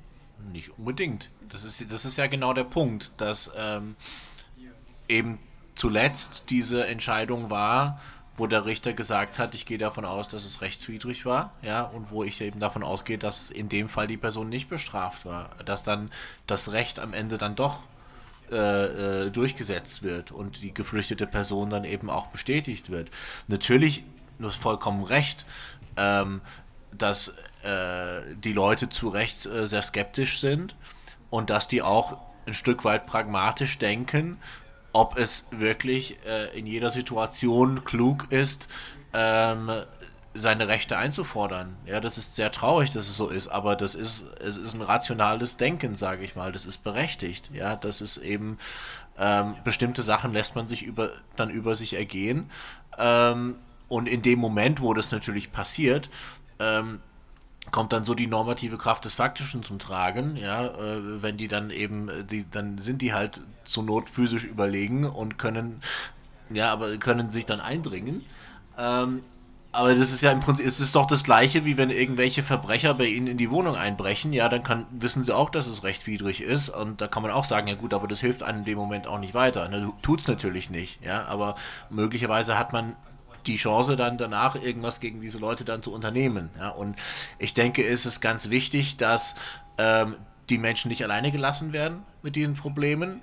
Ähm, die aufzuklären ist natürlich der der erste Schritt, das ist nur der erste Schritt. Das alleine reicht nicht aus. Ja, aber ähm, auch aus dieser Kampagne heraus mit den, dieser Aufklärung, wir waren ja eben auch daran beteiligt, diesen Broschüren und so weiter, äh, ist es ja eben ganz bewusst haben wir gesagt, es, es hat keinen Sinn, einfach irgendwie dahin zu gehen, einen Tag und Broschüren zu verteilen, ja, sondern zu versuchen, dauerhaft Kontakte aufzubauen zu den Leuten, ja, die dann eben auch wissen, wir sind nicht allein, es gibt Leute, die unterstützen uns, wir können uns mit denen austauschen, wir können überlegen, was ist jetzt irgendwie strategisch schlau, irgendwie vorzugehen, wie gehen wir mit Problemen, Konflikten um?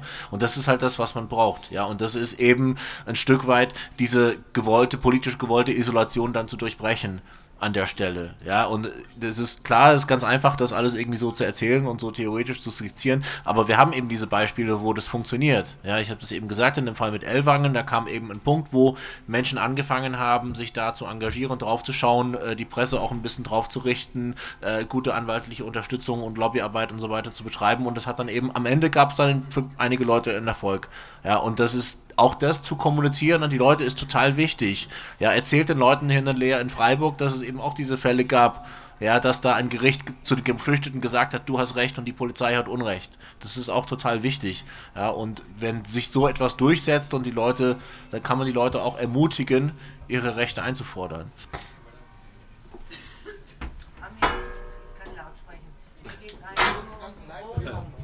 Gehe mit sehr vielen äh, Flüchtlingsfamilien, die Dauerrecht haben jetzt. Die Kinder gehen groß in die Schule, Wohnung suchen. Ich stehe da als Dolmetscher mit Nigerianern, mit Afghanen, Familien wohlgemerkt. Äh, ist egal jetzt. Äh, es gibt keine Wohnung. Da sind 500 Bewerber. Ich habe nicht das Gefühl, dass es gegen die sogenannten Flüchtlinge geht. 500 Bewerber jedes Mal.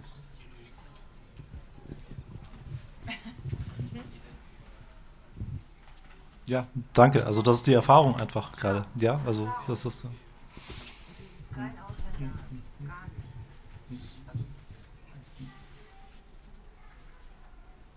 Ich wollte noch kurz was sagen zu den ersten Herren, die so interessant berichtet haben über die Lea, damals ja noch Bea in Freiburg. Auch ich war damals einige Monate ehrenamtlich dort tätig habe die Kleiderkammer mit aufgebaut und habe dann mit der Zeit gemerkt, dass also von Seiten EHC, dem Betreiber, und auch von der damaligen Security ziemliche Ungereimtheiten laufen. Es wurden Spenden unterschlagen. Es wurden Spenden, also wirklich teure Sachspenden von Firmen unterschlagen Nachdem ich das Ganze dann öffentlich gemacht habe zu einem Teil, wurde ich rücksichtslos rausgeschmissen. Es wurde noch eine Intrige gesponnen, dass ich bei der Kleiderausgabe dort einer Frau an die Brust gefasst hätte. Und deswegen habe ich ab sofort Hausverbot. Hat sich im Nachhinein zum Glück alles als erfunden herausgestellt. Der einzige Grund war, weil ich damals meinen Mund aufgemacht habe. Und ich falle also nicht in die Kategorie Es wurde damals zum Glück verpasst, dass ich diesen Zettel unterschreiben muss. Allerdings, was die Sozialarbeiter zu der damaligen Zeit anbelangt, die haben noch heute eine Schweigepflicht. Was dort für Abläufe schiefgelaufen sind und wie also mit den Leuten umgesprungen wird. Also diese Polizeiaktionen bzw. die Aktionen von der Security habe ich einige Male miterlebt. Einfach haltlos, nur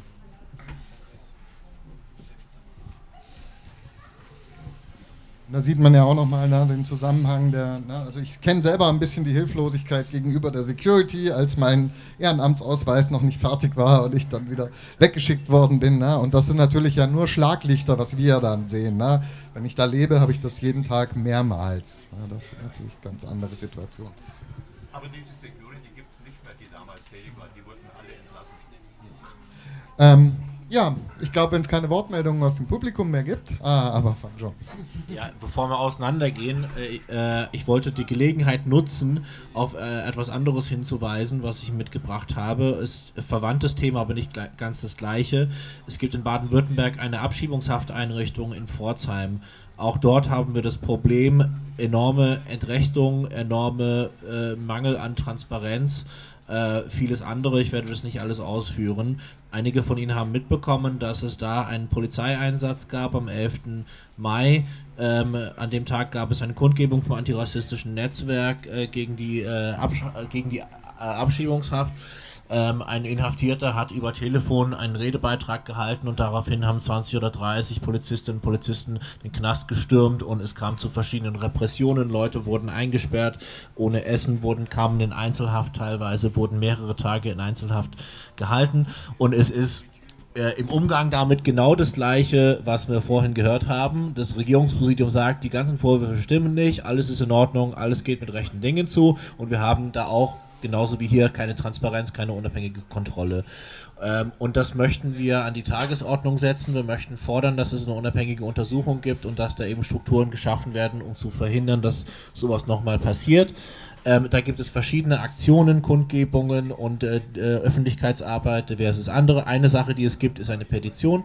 Die habe ich mitgebracht. Die liegt da hinten aus und ich würde mich freuen, wenn vielleicht die eine oder andere, einige kennen das sicherlich schon, weil auch Leute aus Freiburg involviert waren, aber wer das noch nicht kennt und das unterstützen möchte, würde ich mich sehr freuen, wenn sie da ihre Unterschrift runtersetzen und vielleicht auch bei uns auf der Website regelmäßig vorbeigucken, um zu sehen, was es da für Neuigkeiten gibt, weil sich da, denke ich, in den nächsten Wochen und Monaten auch einiges tun wird in der Sache. Da sind wir dran. Die Petition ist auch online, da finden Sie auch, finden Sie, wenn Sie das googeln ähm, oder bei uns auf der Website oder schreiben Sie uns an. Ich habe es halt auch auf Papier hier, falls das jemand auf Papier unterschreiben möchte. Danke. Ja, ähm, vielen Dank. Das war jetzt auch nochmal ähm, ein weiteres Zeichen dafür, dass wir viel zu tun haben.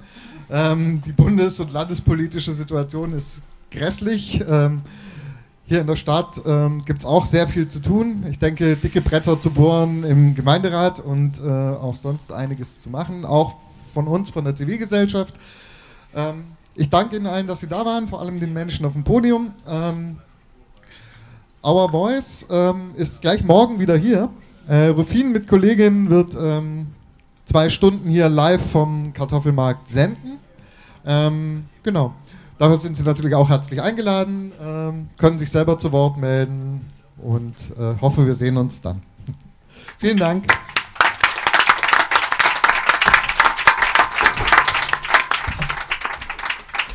Ja, auch von mir ein ganz herzliches Dankeschön an Sie alle fürs Kommen, Diskutieren, Mitdenken und ähm, besonders auch an alle auf dem Podium für das Kommen und Diskutieren und ähm, mitten im öffentlich Raum, öffentlichen Raum hier über dieses wichtige Thema zu sprechen. Und ganz besonders möchte ich mich bedanken bei euch beiden, Nils und Rufin und natürlich alle, die hinter und mit euch waren. Und an euch beide besonders auch ein herzliches Dankeschön, dass ihr euch hier hingestellt habt und erzählt habt.